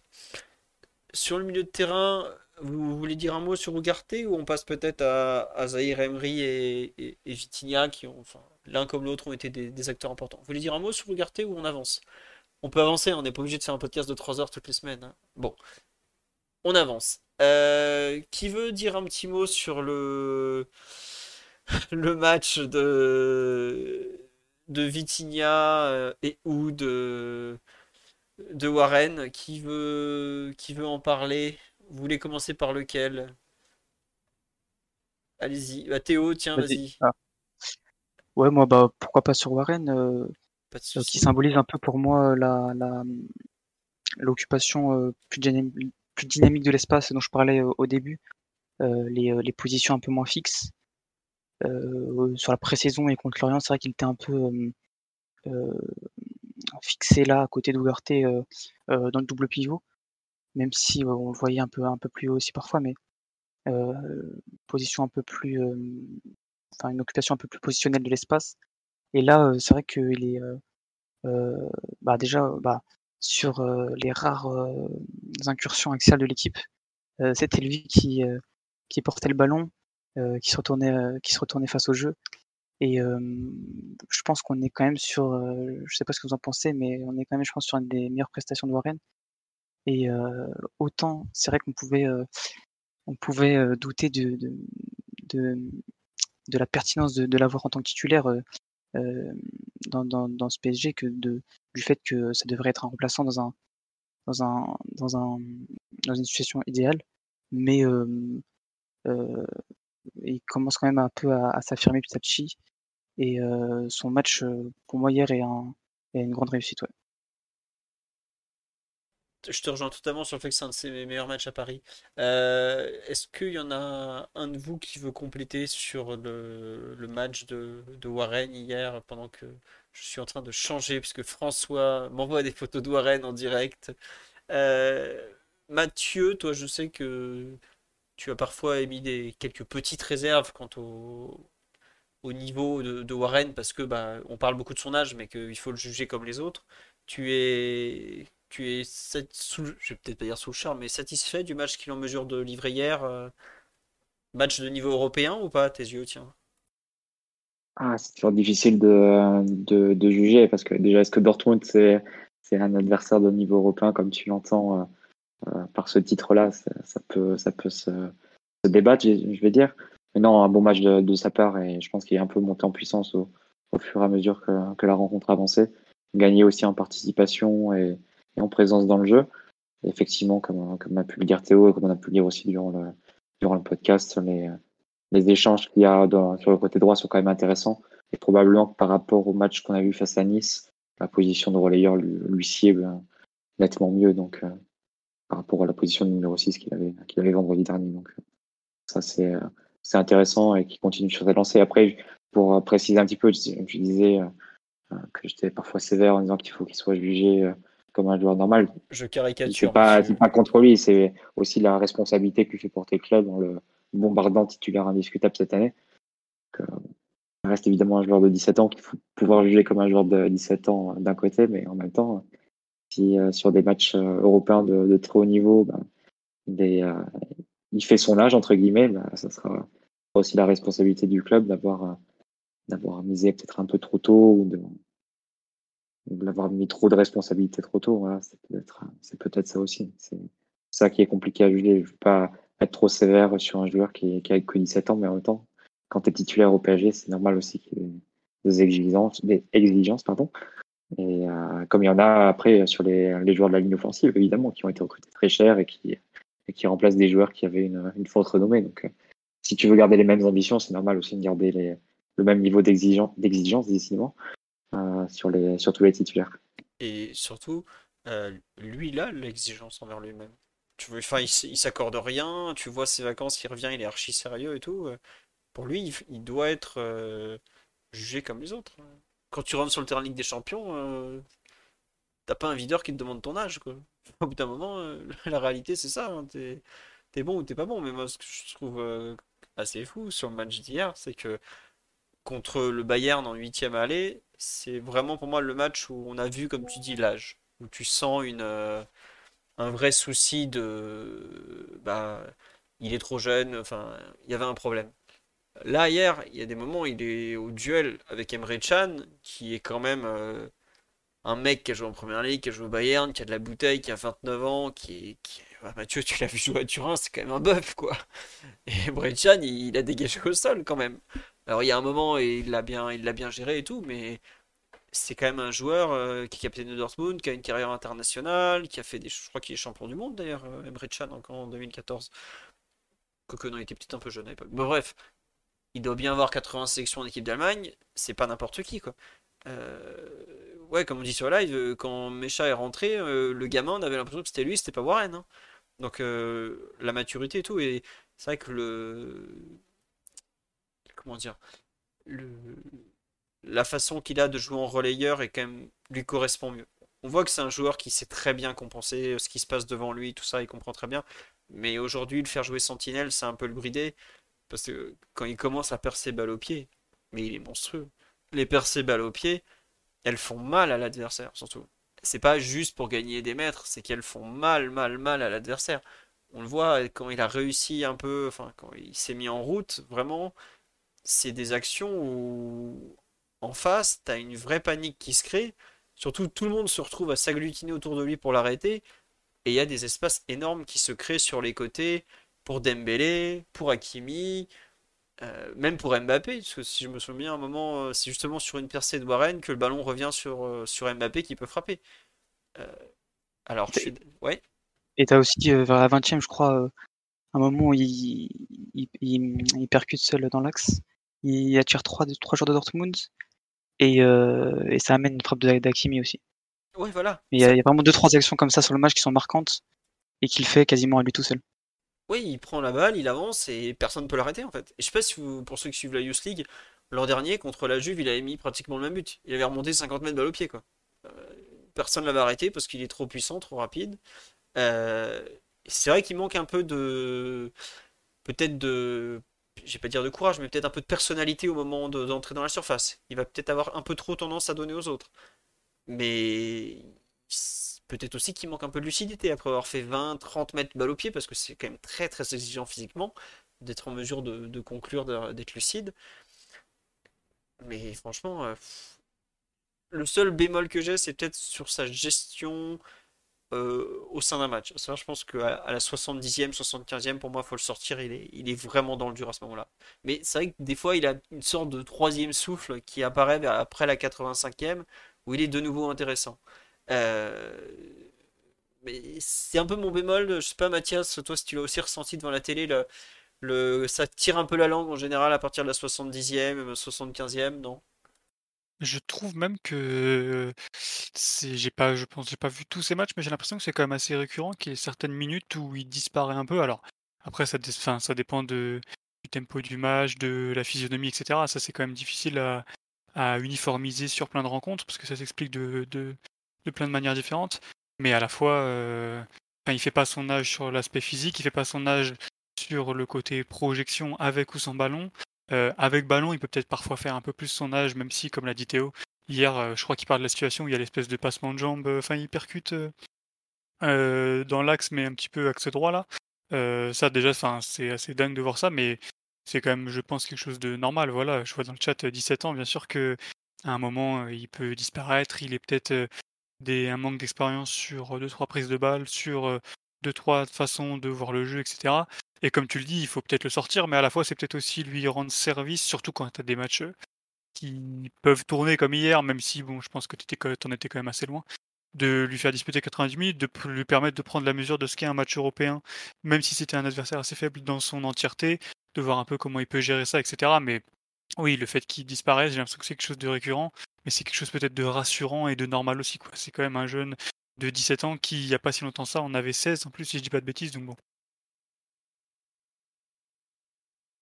Il est du mois de mai, si je me trompe pas. Euh, voilà. On dit c'est le meilleur milieu de 17 ans au monde, j'en connais pas d'autres. Il y en a pas beaucoup à 17 ans qui jouent déjà, donc euh, il y a peut-être des très très bons joueurs, mais il y en a pas beaucoup qui jouent. Après ça que il y a euh, aujourd'hui des jeunes milieux de terrain qui sont en mesure d'avoir un poids monumental. Hein. Une des grandes stars du début de saison est quelqu'un qui s'appelle euh, Jude et qui a 20 euh, ans à peine, par exemple. Donc c'est aujourd'hui, c'est ça qui est fou, et c'est en train de devenir un peu quelque chose de, bah, de courant, d'être en mesure de... Les gamins sont tellement bien formés, bien préparés, que dès l'âge de, 17, 18, 19 ans, ils sont en mesure d'apporter des choses. Et je vous parle même pas de Lamine Yamal du Barça qui a 15 ans et, qui fait des différences euh, comme pas possible. Donc euh, voilà.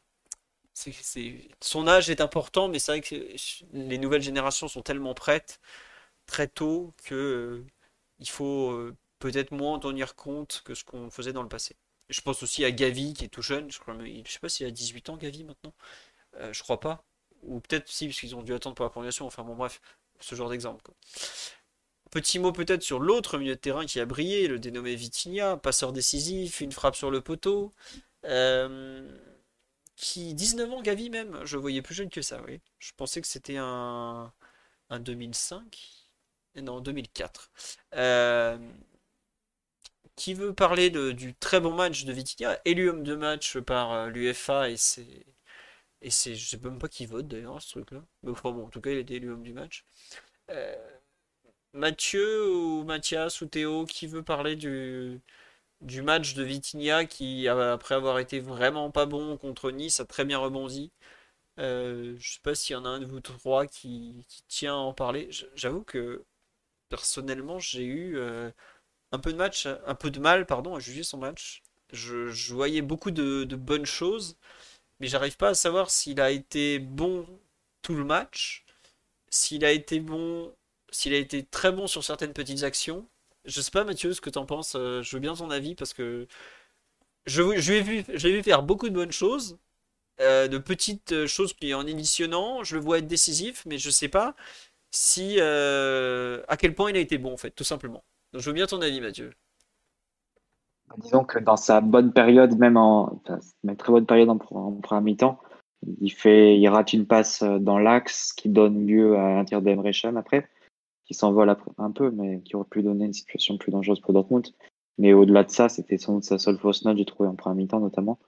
Euh, moi, je l'ai trouvé très actif et, vraiment euh, précis, même sur le plan technique, avec pas mal de bons enchaînements en partant du côté gauche, en s'appuyant sur Mbappé deux fois, une fois avec Colomboigny aussi pour ensuite repiquer dans l'axe. Euh, comme on l'a dit un peu, un peu plus tôt, euh, aussi avec la, capacité de se sortir un petit peu de son rôle parfois et d'aller voir euh, côté opposé, s'associer avec d'autres joueurs, qui a donné lieu au deuxième but, qui a donné lieu aussi à l'action de, de, sa frappe sur le poteau aussi en première mi-temps. En prenant aussi ses responsabilités par des frappes de loin. On sent qu'il prend de plus en plus confiance dans l'exercice et, même si elles sont pas toutes euh, excellentes, mais c'est vrai que l'an dernier, on l'a quand même pas mal brocardé pour, euh, pour la mollesse de ses frappes. Là, ça ressemble déjà un peu plus à, à quelque chose. Il a pris des vitamines. Bravo. peut-être, peut-être. Euh, où il est libéré carrément. C'est un peu le, storytelling qui, est, qui, qui sort à son sujet. Mais, euh, mais voilà, non, je trouve un, un, vrai beau match de sa part j'ai plus j'ai lu ça. c'est toi qui, dans les performances individuelles, écrivais que c'était le baromètre du PSG. Que... Ouais, c'est moi hier soir. vers 3h du matin. C'est vrai qu'il Il y a, il y a du vrai, il y a du vrai là-dedans, hein, dans le sens où. euh, Merci Mathieu. Euh, Après 10 ans de podcast, dire tu dis pas que des conneries, Goguet, c'est bien. non, non, je voulais pas, je voulais pas faire un impair en citant un autre site euh, et t'attribuer une citation Y qui a n'était pas de toi, mais non, non, pour le coup, je suis d'accord avec ça. C'est-à-dire que pour le coup, quand Vitinha a des rôles de compensation en fait dans l'équipe, euh, notamment euh, vis-à-vis de, Mbappé, que si lui arrive à s'en sortir et en plus à ressortir sur le plan individuel, c'est globalement le signe que le PSG aura fait, aura fait un bon match. Donc, euh, le thème de Barobatch, j'aime bien, je, je le trouve assez juste. Merci Mathieu, ça, ça me fait toucher énormément, venant de toi. Je sais à quel point c'est dur des fois d'avoir un compliment sur un joueur. Euh, non, plus sérieusement, euh, Mathias, sur euh, le match de, de Vitinha, euh, toi aussi t'as apprécié un peu, beaucoup? Je, je ne sais pas comment tu le lis en fait pour une En fait, le thème Vitinha, comme tu dis Mathieu, pour les supporters parisiens, il y a une sorte de storytelling par rapport à l'opposition annoncée, enfin, retranscrite avec Messi notamment et Neymar.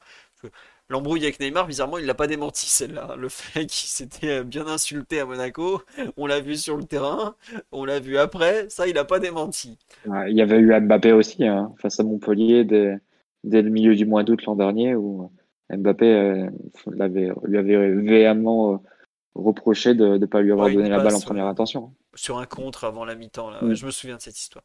Mais euh, donc Mathias, pour nous qui avons un avis sur Vitinha peut-être un peu, euh, comment dirais-je, vicié par les, circonstances, euh, l'environnement, tout ça, euh, toi, à quel point tu l'en...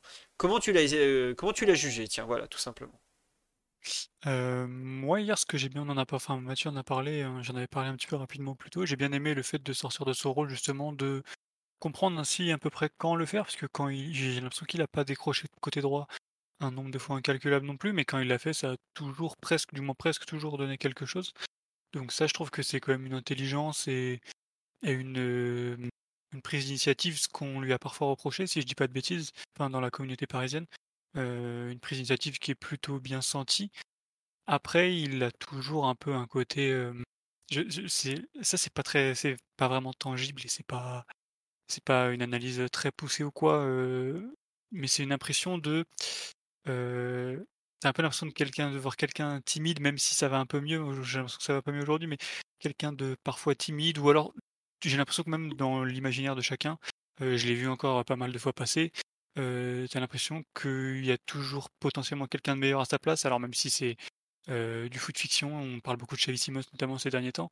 Je sais pas, c'est quelqu'un qui- avec lequel tu as du mal à te projeter pour plein de raisons qui n'y ont été footballistiques euh, ces derniers temps et qui le sont un peu moins et qui pendent maintenant plus euh, de l'imaginaire des gens et peut-être de l'attitude qu'il peut avoir parfois un peu, un peu timide sur un terrain. Un peu effacé Mais face aux autres aussi. un peu effacé, voilà.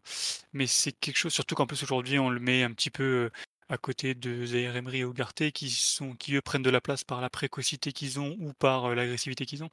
Mais c'est, c'est un sujet que même, enfin même moi où j'ai du mal à faire avoir un avis arrêté dessus, même si je trouve quand même que le rôle qu'il a aujourd'hui, il l'occupe plutôt bien. J'ai du mal à imaginer quelqu'un d'autre à sa place en l'état, même si on en a parlé avec Nuno, ça s'articulera différemment, je pense. Mais je trouve que il est sur une pente ascendante. Son début de saison est pas parfait, mais plutôt prometteur. Et en plus de ça, il s'intègre dans un rôle qui est pas facile à prendre en main, je pense en plus, parce que c'est quelque chose quand même très excentré comme ça pour un pour un milieu de son profil qui est pas forcément évident. Et euh, c'est un sujet quand même un peu épineux sur lequel voilà, j'ai du mal à avoir un avis arrêté. Je vois du positif, je vois du négatif, mais j'ai l'impression que sa dynamique est plutôt bonne. Il est encore jeune malgré tout, donc on va on va lui laisser encore un peu de temps, mais mais c'est un sujet quand même ouais, qui est qui mérite débat et qui, je pense, n'a pas de réponse arrêtée encore aujourd'hui. Pardon, oui, c'est sûr qu'il n'y a pas de réponse arrêtée. C'est un joueur qui va avoir 23 ans, qui a 23 ans, parce que c'est un 2000, si je ne me trompe pas. Il a 23 ans. ouais. Ouais, on nous dit, ouais, il manque de personnalité. euh, peut-être, après, il va, il- à 23 ans, tout le monde n'est pas un joueur affirmé d'un point de vue psychologique. Il est, il est parti très jeune à Wolverhampton, ça s'est passé assez moyennement, même si les, les fans n'ont jamais compris pourquoi l'option d'achat n'avait pas été élevée, alors que ça crevait les yeux que c'était un bon joueur, surtout à leur échelle. Euh, Il y a ça, effectivement, toujours cette, cette, euh, ce doute, peut-être, autour de son caractère. Je vois que Mathieu euh, veut intervenir. Oui, mais bah, après, il subit aussi la, comparaison avec des joueurs que tu as eu par le passé au milieu de terrain. Mais c'est vrai que c'est aussi un changement de perception qu'on doit avoir d'un point de vue global parce que le milieu a un rôle qui semble pas différent de celui qu'il a pu avoir par le, par le passé dans, cette, dans, dans ce club, notamment dans les phases où, l'équipe tournait le mieux, c'est-à-dire sous blanc et parfois sous tourelle aussi. Là, le milieu de terrain était vraiment le moteur de, et impulser la, création et, le, départ des actions de, l'équipe. Là, c'est plus un milieu de terrain fonctionnel qui, qui va être là pour, euh, compenser, pour, euh, pour, faire tourner les, trios sur les côtés, pour assurer la récupération sans ballon, l'équilibre sans ballon. c'est beaucoup plus, euh, on va dire, tactique et effacé comme rôle. Ça va être beaucoup moins dans, le, dans la prise de risque, dans le décalage, dans trouver les joueurs entre lignes, dans voilà, éliminer, éliminer sous pression, etc. Et toute la question de la saison, ça, ça, voudra, ça sera est-ce que ça suffit d'avoir un milieu de terrain juste fonctionnel, entre guillemets, avec des joueurs qui ont des qualités fortes et identifiées dans certains secteurs, mais qui n'en ont aucune dans d'autres? Ou est-ce que ça va pas être trop limitant à un certain niveau Et je pense que Vitinha, il symbolise un peu ça. C'est-à-dire que Vitinha, tu peux dire globalement sur le début de saison qu'il remplit son rôle, le rôle qu'il lui a attribué. Parfois, il peut même euh, faire un petit peu plus que ça. Mais tu as toujours ce doute en se disant, bah, face à une forte opposition, euh, Vitinha, est-ce que, tu ne verrais pas disparaître complètement du, du match? Est-ce que quand tu as un match face à une opposition qui te force à ne pas jouer 90 minutes en suivant ton plan, c'est-à-dire parfois à être proche de ta surface, à devoir prendre des responsabilités toi-même, à devoir trouver des solutions sous pression, etc. Est-ce que là, il aura les ressources, pour le coup, purement individuelles pour s'en sortir? Là, c'est un peu le doute que tu peux avoir, mais que tu peux avoir aussi sur, sur tes autres milieux. Donc euh, voilà, ça sera, sans doute le débat face à d'autres oppositions. Mais pour le moment, on va dire qu'ils remplissent leur fonction. Et ouais. au premier round. Euh, mais tu vois, Mathieu, dans ce, dans ce, que tu dis, je suis totalement d'accord. Mais en fait, il doit aujourd'hui passer ce cap de excellent complément qu'il est. Aujourd'hui, on lui demande d'être le complément d'un peu tout. Le complément du milieu, le complément de Mbappé, euh, le complément du couloir gauche, à valeur sûre. Valeur sûre de l'équipe. Joueur que tu peux pas sortir parce que tu dis, ah non, euh, Viti, on peut pas le sortir parce qu'il est trop important. Et pas seulement parce qu'il galope pour les autres, tu vois. L'an dernier, c'est ce qu'il a perdu. C'est qu'à force de galoper. Je pense qu'il y a un cap.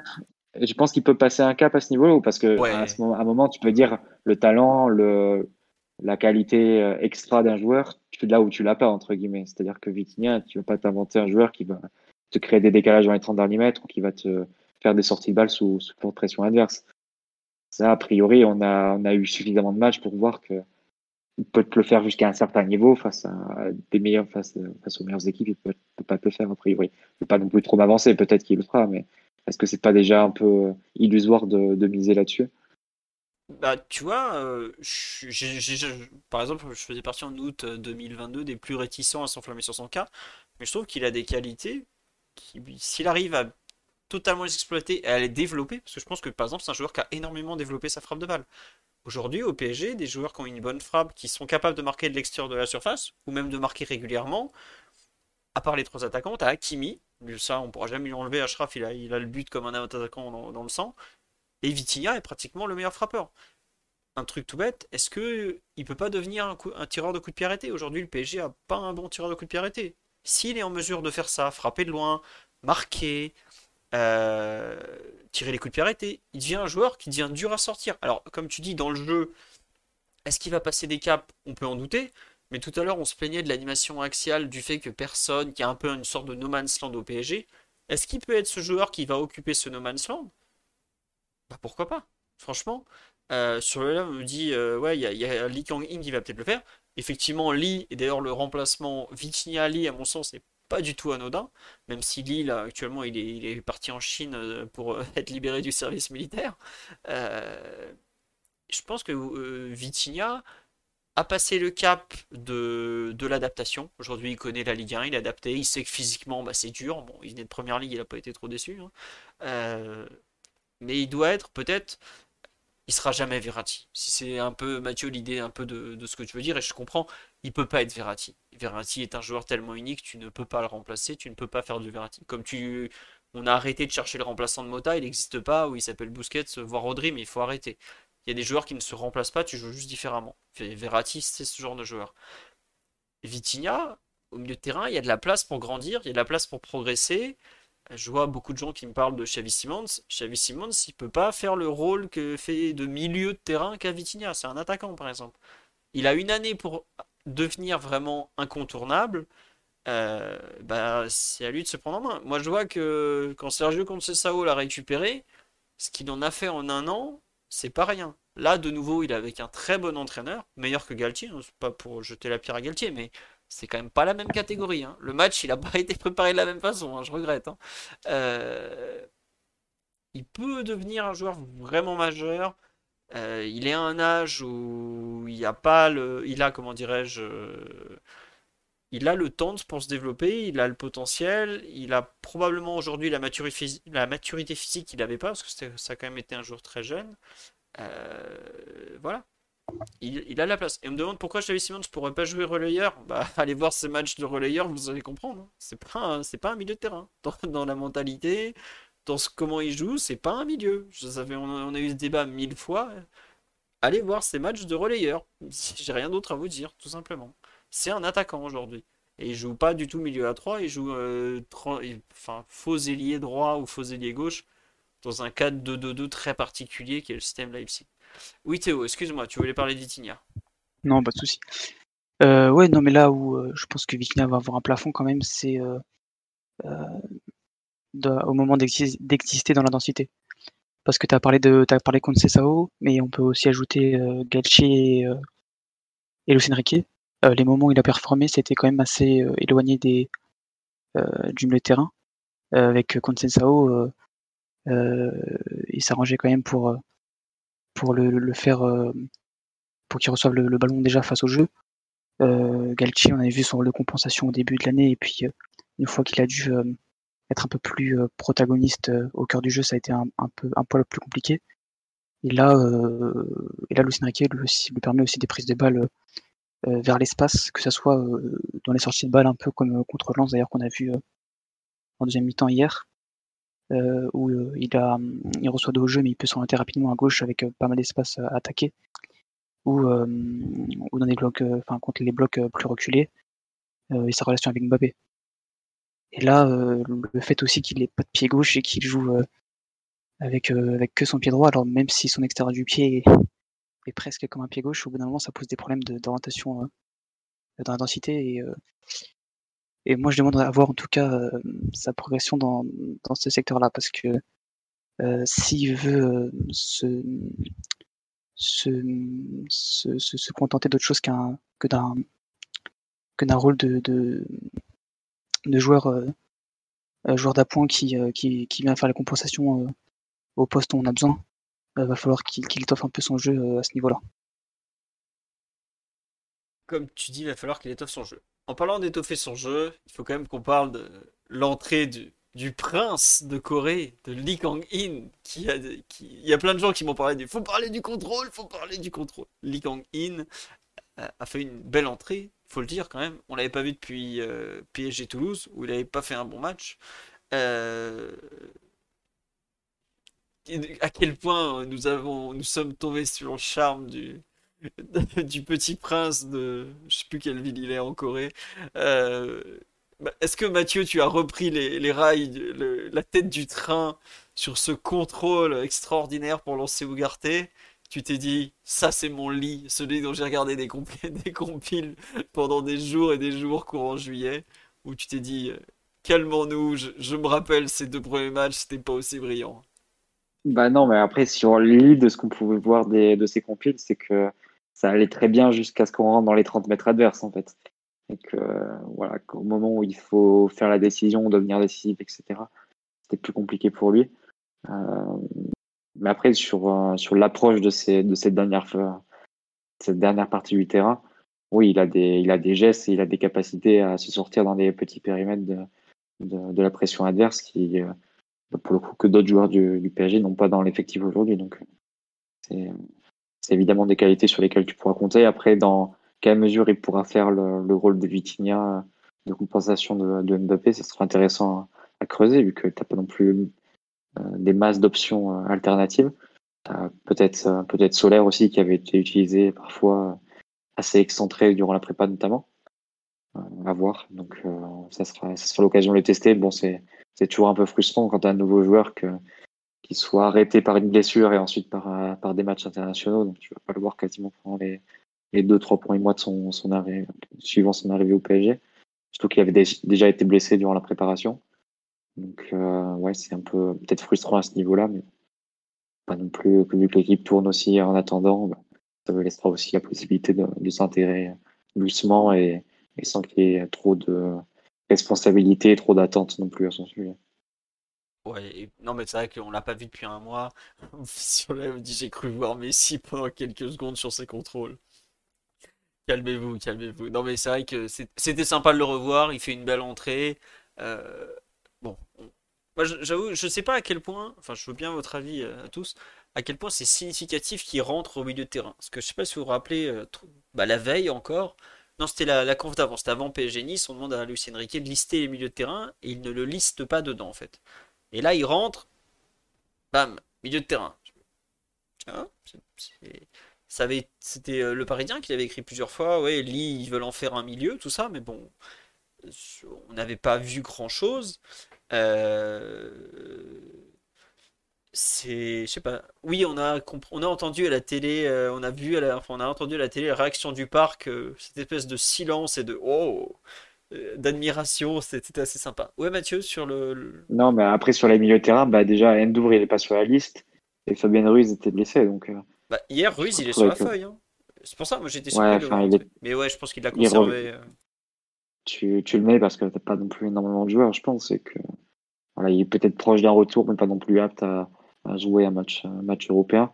Au final, vraiment utilisable, peut-être que tu que Solaire hein, par rapport aux trois titulaires. Donc ça reste assez, assez limité. ça peut être aussi dans le cadre de test, hein, de, voir un peu comment, sur une entrée en jeu, comment il se comporte euh, un poste qui, est différent.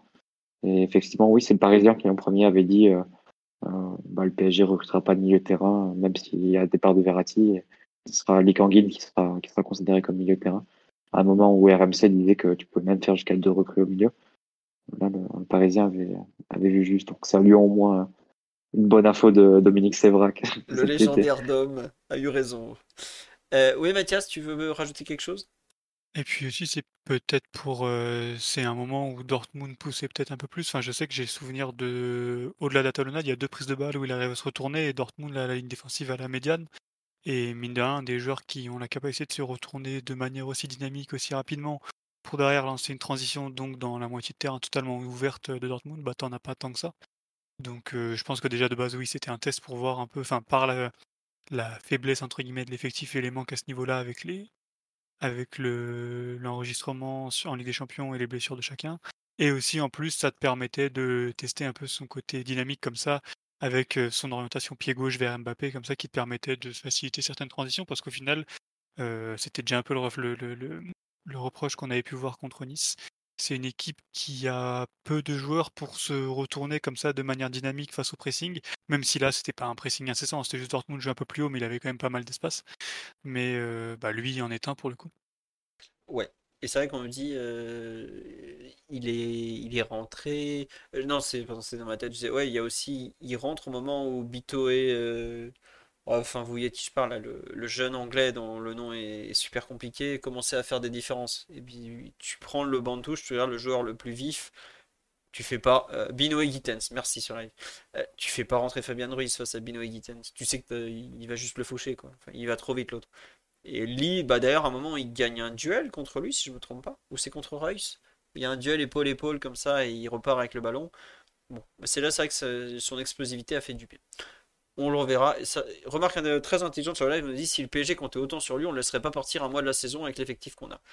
C'est effectivement un bon argument, même si techniquement il part que 15 jours et que le PSG a retardé son départ, puisque la Corée du Sud, comme je vous le disais lundi soir, a gagné son premier match.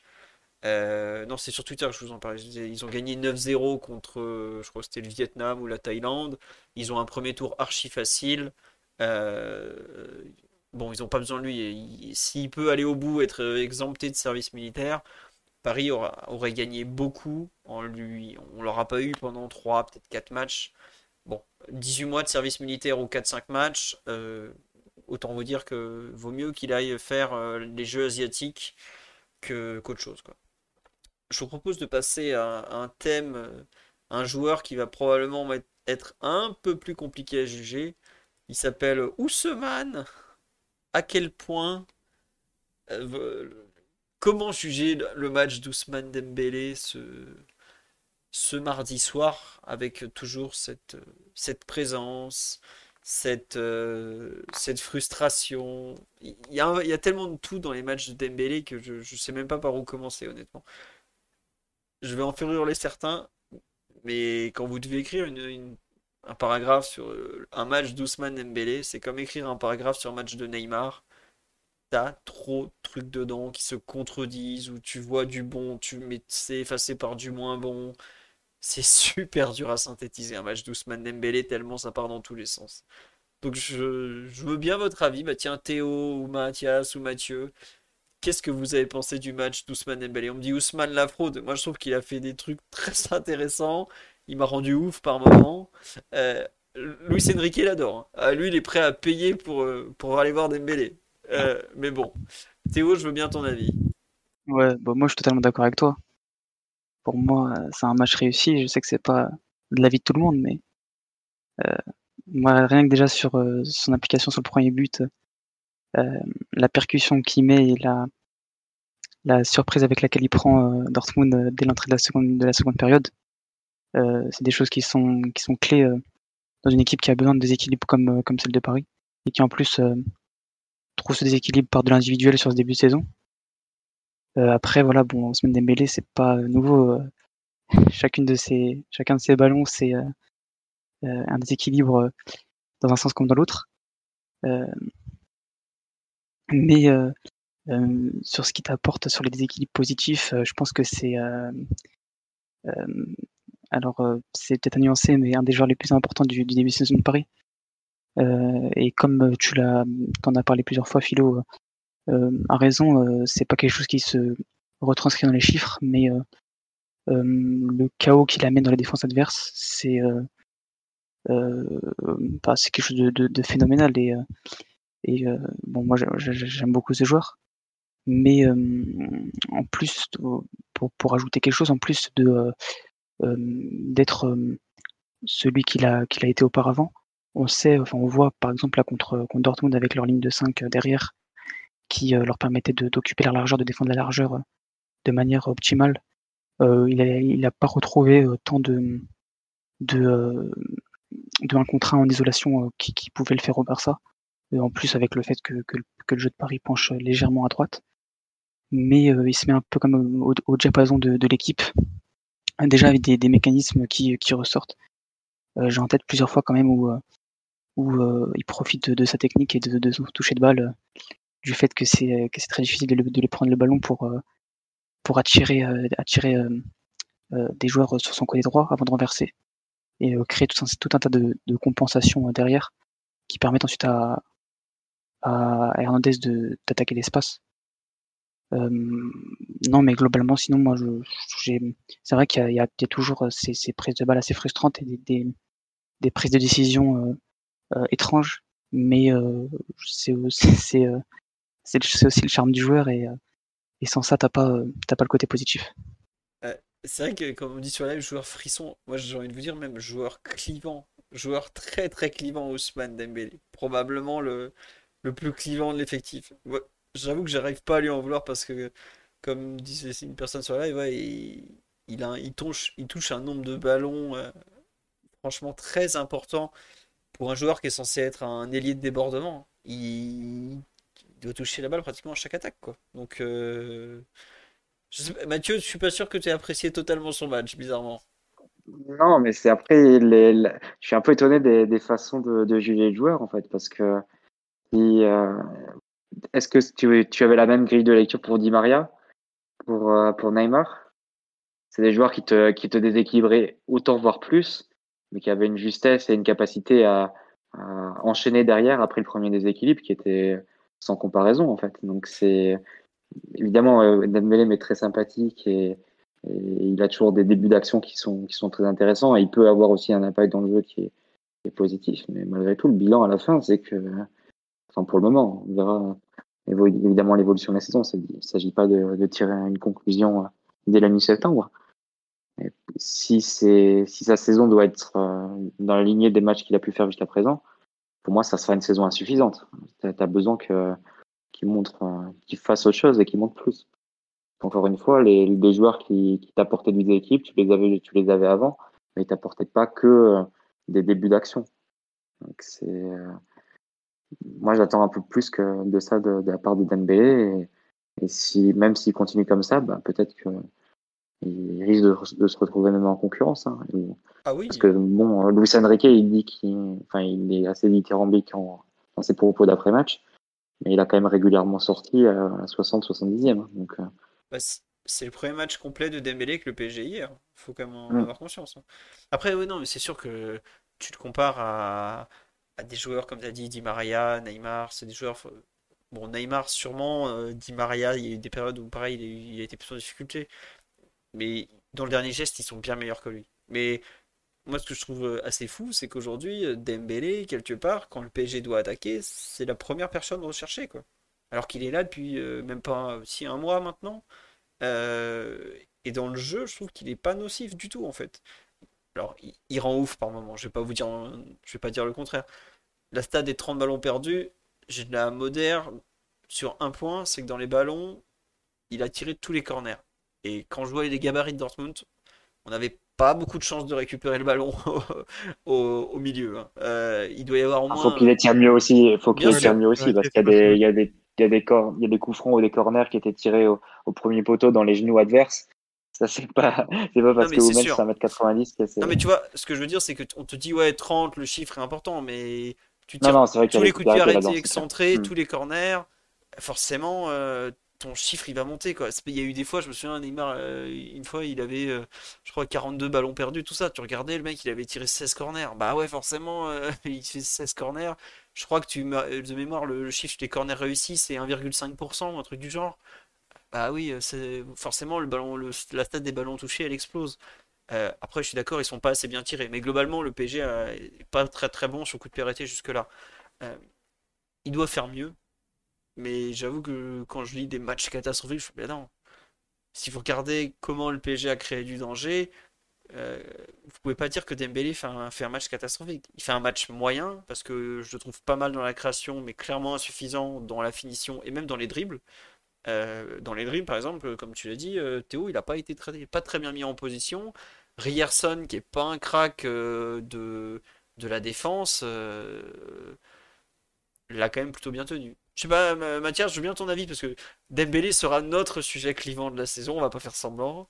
J'ai pas fini de le défendre, je sens. Je vous, allez, je me faire dire des dingueries, mais j'avoue d'une certaine tendresse pour ce foufou de Ousmane. Donc, je veux bien ton avis un peu plus raisonné et raisonnable, Mathias trouve que c'est un joueur sur lequel il est, sur son début de saison à Paris, du moins, il est presque impossible d'avoir un avis tranché dans le sens où, en fait, il y a une certitude, c'est qu'aujourd'hui, son profil, pas forcément ses performances, mais son profil est plus ou moins indispensable dans le sens où là, vous avez parlé typiquement tout à l'heure de Di Maria, Neymar, etc.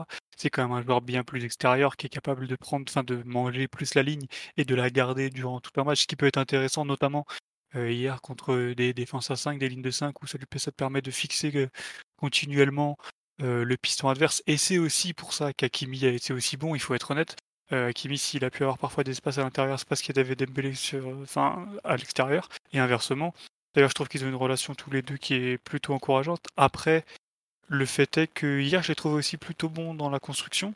Euh, je crois qu'il finit à 6 passés, quelque chose comme ça. J'avais vu la stat passer, ce qui est, quand même euh, un total euh, assez intéressant. Après, il y a aussi des nuances qui sont claires. sur, son, ensemble de, sur l'ensemble de son œuvre depuis qu'il est arrivé, il doit faire mieux dans le dernier tiers.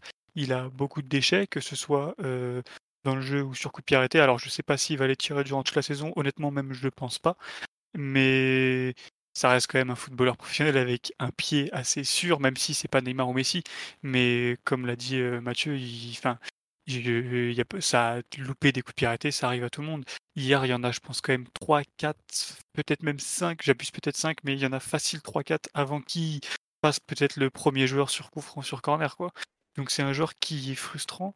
C'est un joueur qui est jusqu'ici, je pense, par son profil important. Je ne sais pas si c'est indispensable, mais important Et en plus, c'est un joueur qui peut t'offrir un peu de, de, des inspirations. Et là, je parle pas forcément de son côté pied droit pied gauche, ça tout le monde le sait. Par exemple, en deuxième mi-temps, il y, a une, il y a une transition qui est intéressante où il prend l'axe du terrain.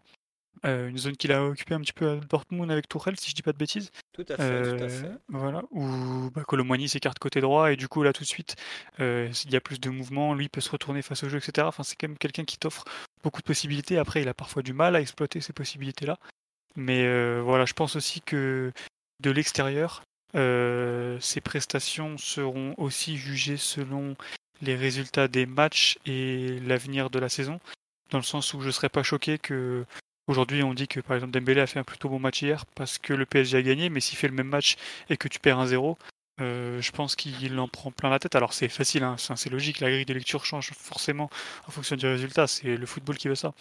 Mais je pense que ce sera quelqu'un qui, comme euh, peut, comme il peut faire basculer les avis sur lui d'un côté à un autre, de, de, comme la frontière est très fine en fait avec le côté il est exaspérant et il est injouable, je pense qu'en fait, bah, forcément, euh, les résultats et la saison euh, feront basculer aussi la vie qu'ont les gens sur lui. Quoi. Ça me dit. euh, Et oui, tu as totalement raison. Les, résultats feront peut-être la perception de, de Dembélé. Me dit ouais, pourquoi Xavi et Keman l'ont pas transformé, transformé, mais ils l'ont transformé. Regardez l'application défensive de Ousmane Dembélé avant qu'il rencontre euh, Coman et surtout Xavi, c'est pas le même. La façon qu'il a de prendre à peu près soin du ballon avant d'être dans le dernier tiers où là bah il redevient euh, le terrible Ousmane, c'est quelque chose qu'il a totalement appris dans la durée. Euh, Vous regardez des vidéos d'il y a 5 ans, il, il commençait à partir euh, dans l'entonnoir sur la, ligne médiane. Aujourd'hui, Dembélé, il fait plus ça. C'est un joueur qui prend soin du ballon, il sait les zones où il peut accélérer. Il est, comme on dit, ouais, il est très très connecté au match. Je trouve qu'il est très connecté aussi à ce que fait l'adversaire. Il va pas faire n'importe quoi. Alors évidemment, il, des fois il manque de lucidité, des fois il y a des trucs qui passent par la tête. Mais Qu'est-ce qu'il a fait? Euh, surtout contre Nice, là je repense à cette action il fait est complètement dingue. Mais il est pas du tout euh, l'appellation poulet sans tête.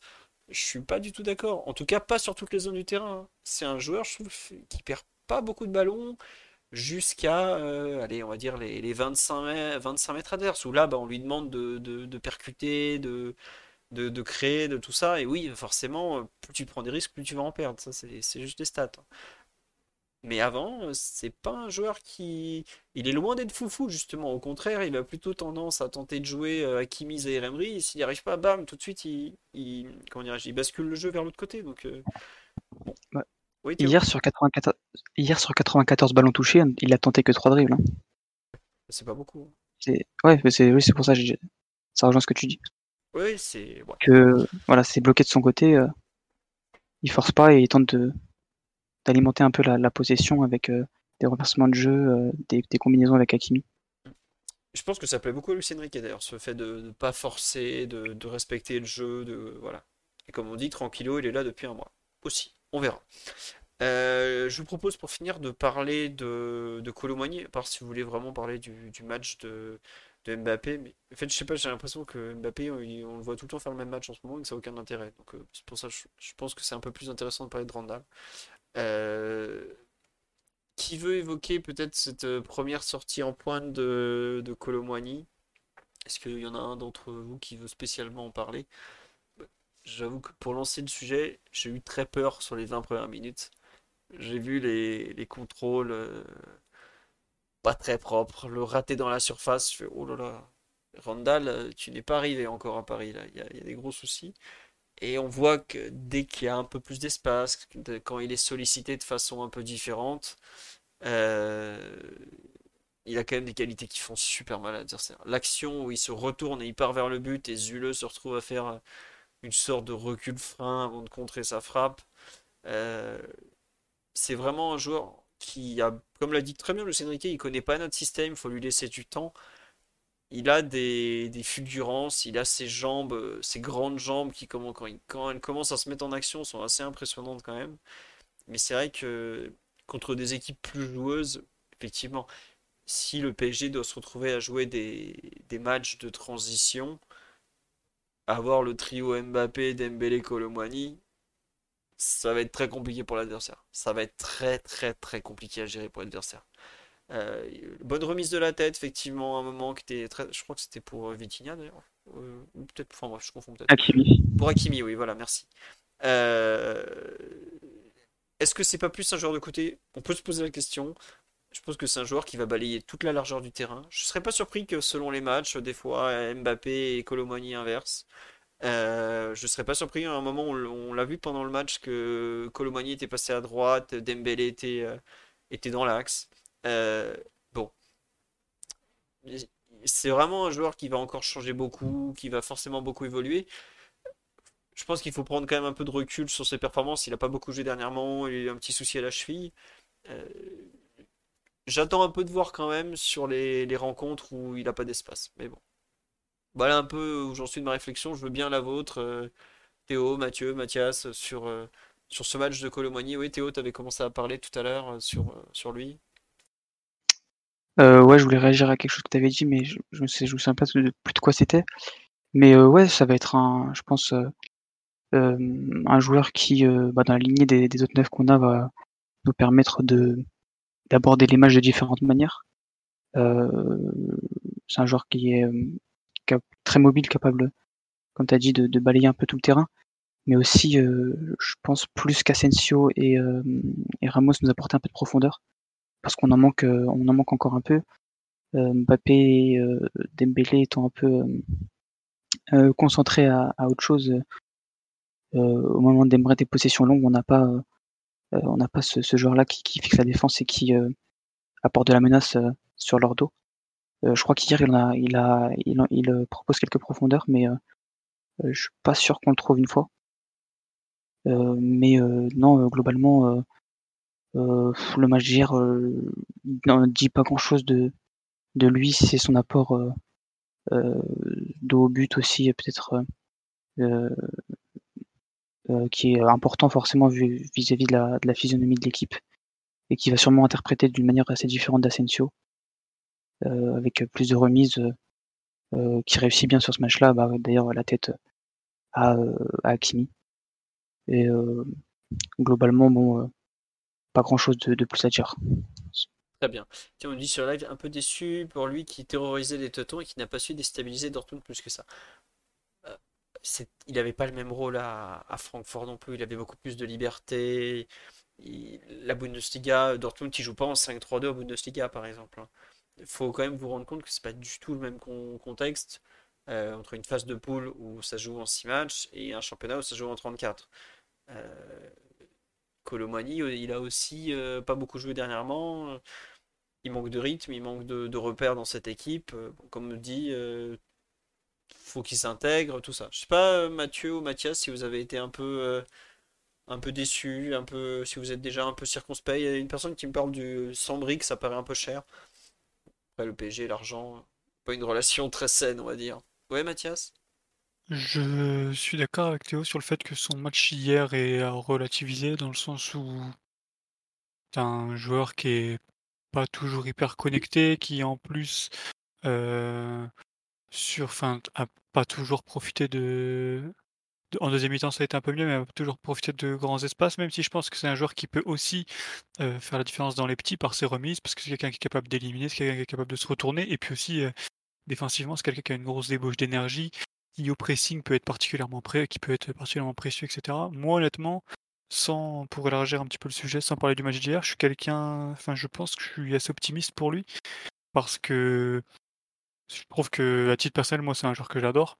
Je trouve que c'est un joueur qui a beaucoup beaucoup de qualités, qui est encore un peu perfectible dans plein de domaines, mais tu as une complémentarité déjà notamment avec Mbappé sur le fait, comme tu le disais, de potentiellement euh, les voir permuter.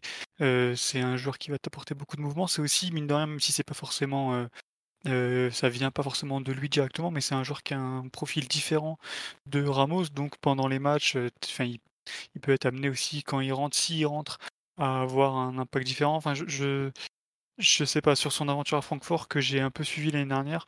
Moi, je trouvais que c'était un joueur qui était vraiment pas mal. Alors, il était à la, pointe d'un 3-4-2-1, donc forcément, il avait deux joueurs derrière lui qui étaient un peu plus proches. Et en plus, tu avais un joueur comme Lindstrom notamment qui pouvait, enfin, avec qui il était pas mal, pas mal complémentaire et pas mal complice.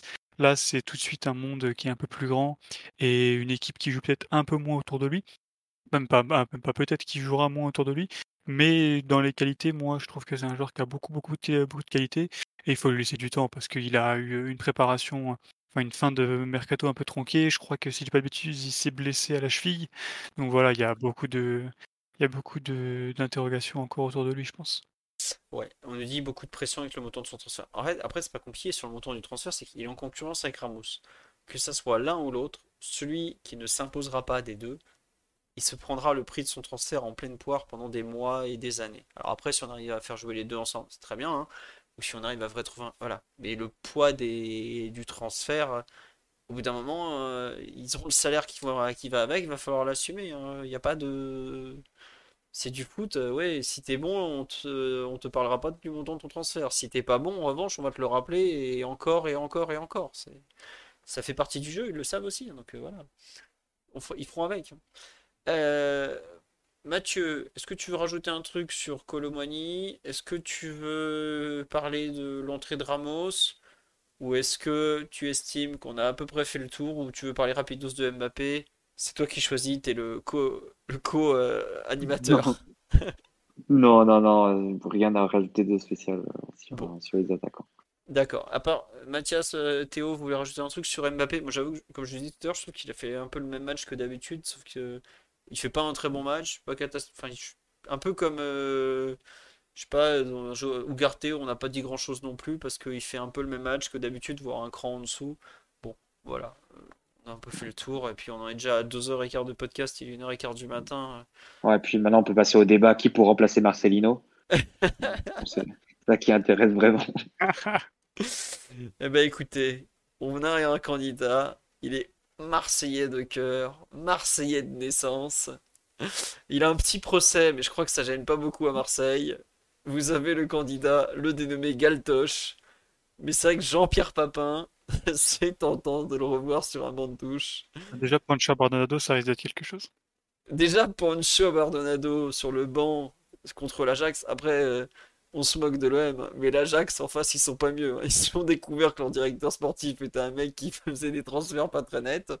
Pour ceux qui ne le savent pas, donc Sven Mislintat, qui est un nom bien connu de la Bundesliga, euh, il est accusé en fait d'avoir fait signer un joueur qui est sous contrat avec une boîte dans laquelle il a des parts. Bon, déjà, ça, c'est très football. Hein, c'est l'ancien copain de, de Tourelle, non C'est ce que j'allais dire. un peu frité. C'est le mec qui s'est foutu sur la gueule avec ce bon tutuche à Dortmund en 2017 quand Tourelle lui avait dit T'es joueur de merde, tu peux te les garder. Moi, j'en veux pas. Ensuite, il, était, il, a été, il est connu comme un très bon recruteur. Mais comme tous les très bons recruteurs, il s'avère que des fois, il y a des transferts de complaisance il est passé à Arsenal, c'est là où Arsenal a été le plus mauvais de son histoire. Il est passé à Stuttgart, bah ils sont descendus en deuxième division. Il a pas fait que des trucs catastrophiques à Stuttgart, je suis méchant. Et là, il est arrivé cet été à l'Ajax, et il s'avère qu'il a été pris les, les doigts dans le pot de confiture, comme on dit. Euh, bon, euh, voilà, c'est pas le premier directeur sportif qui fait des, des transferts pas très très clairs. C'est pas le dernier non plus. Mais je peux vous dire que le Ajax OM de demain, euh, il sent bon la crise des deux côtés en tout cas. Et donc, on verra dimanche soir PGOM au, au Parc des Princes. Avec donc, euh, on ne sait pas encore qui sur le banc de l'OM. Pancho Bardonado, Jean-Pierre Papin, Jules peut-être, je ne sais pas. C'est la grande question. Euh, Igor Tudor reviendra-t-il? Voilà. Mais euh, je suis désolé, on va pas faire un thème PSGOM parce qu'on a trop parlé de, PSG Dortmund. En tout cas, euh, le fils Tapi, lui, ça serait pas mal. Allez, on rigolerait, je peux vous dire. Si vous aimez l'humour, allez le suivre sur Twitter, vous n'allez pas regretter. Hein. Il, y a, du complot partout, des arbitres pressionnés. C'est un peu le, dernier héritier de la famille. Hein. vraiment au top. Bon allez, sur ce, on vous souhaite une bonne nuit. On a, été quand même assez complet sur PSG Dortmund. Peut-être Thibaut Vézirian et les Saoudiens sur le banc de touche. Très bonne piste effectivement aussi. Allez, on vous dit à lundi prochain. On, débriefera pardon, PSGOM. Merci pour votre fidélité. Merci à Vadim et Bastigno64, Carbolover 44, Bebop euh, Boom Boom 141, Stuptrick et sans mais ça j'avais déjà dit, c'était en début de, podcast. Pour tous les subs, merci à tous pour votre fidélité, parce que vous êtes encore 200 à nous écouter à 1h30 du matin vous inquiétez pas, on sera tous pas frais demain matin ensemble. Et donc, à très bientôt. Gros bisous à tous et bonne nuit. Ciao ciao tout le monde. Ciao. Merci, bonne soirée. Et Mathias est déjà en train de pleurer sur le nom de l'entraîneur de l'OM, donc il vous dit bonne soirée. Salut. Allez, gros bisous et vive l'open source, ne l'oubliez pas.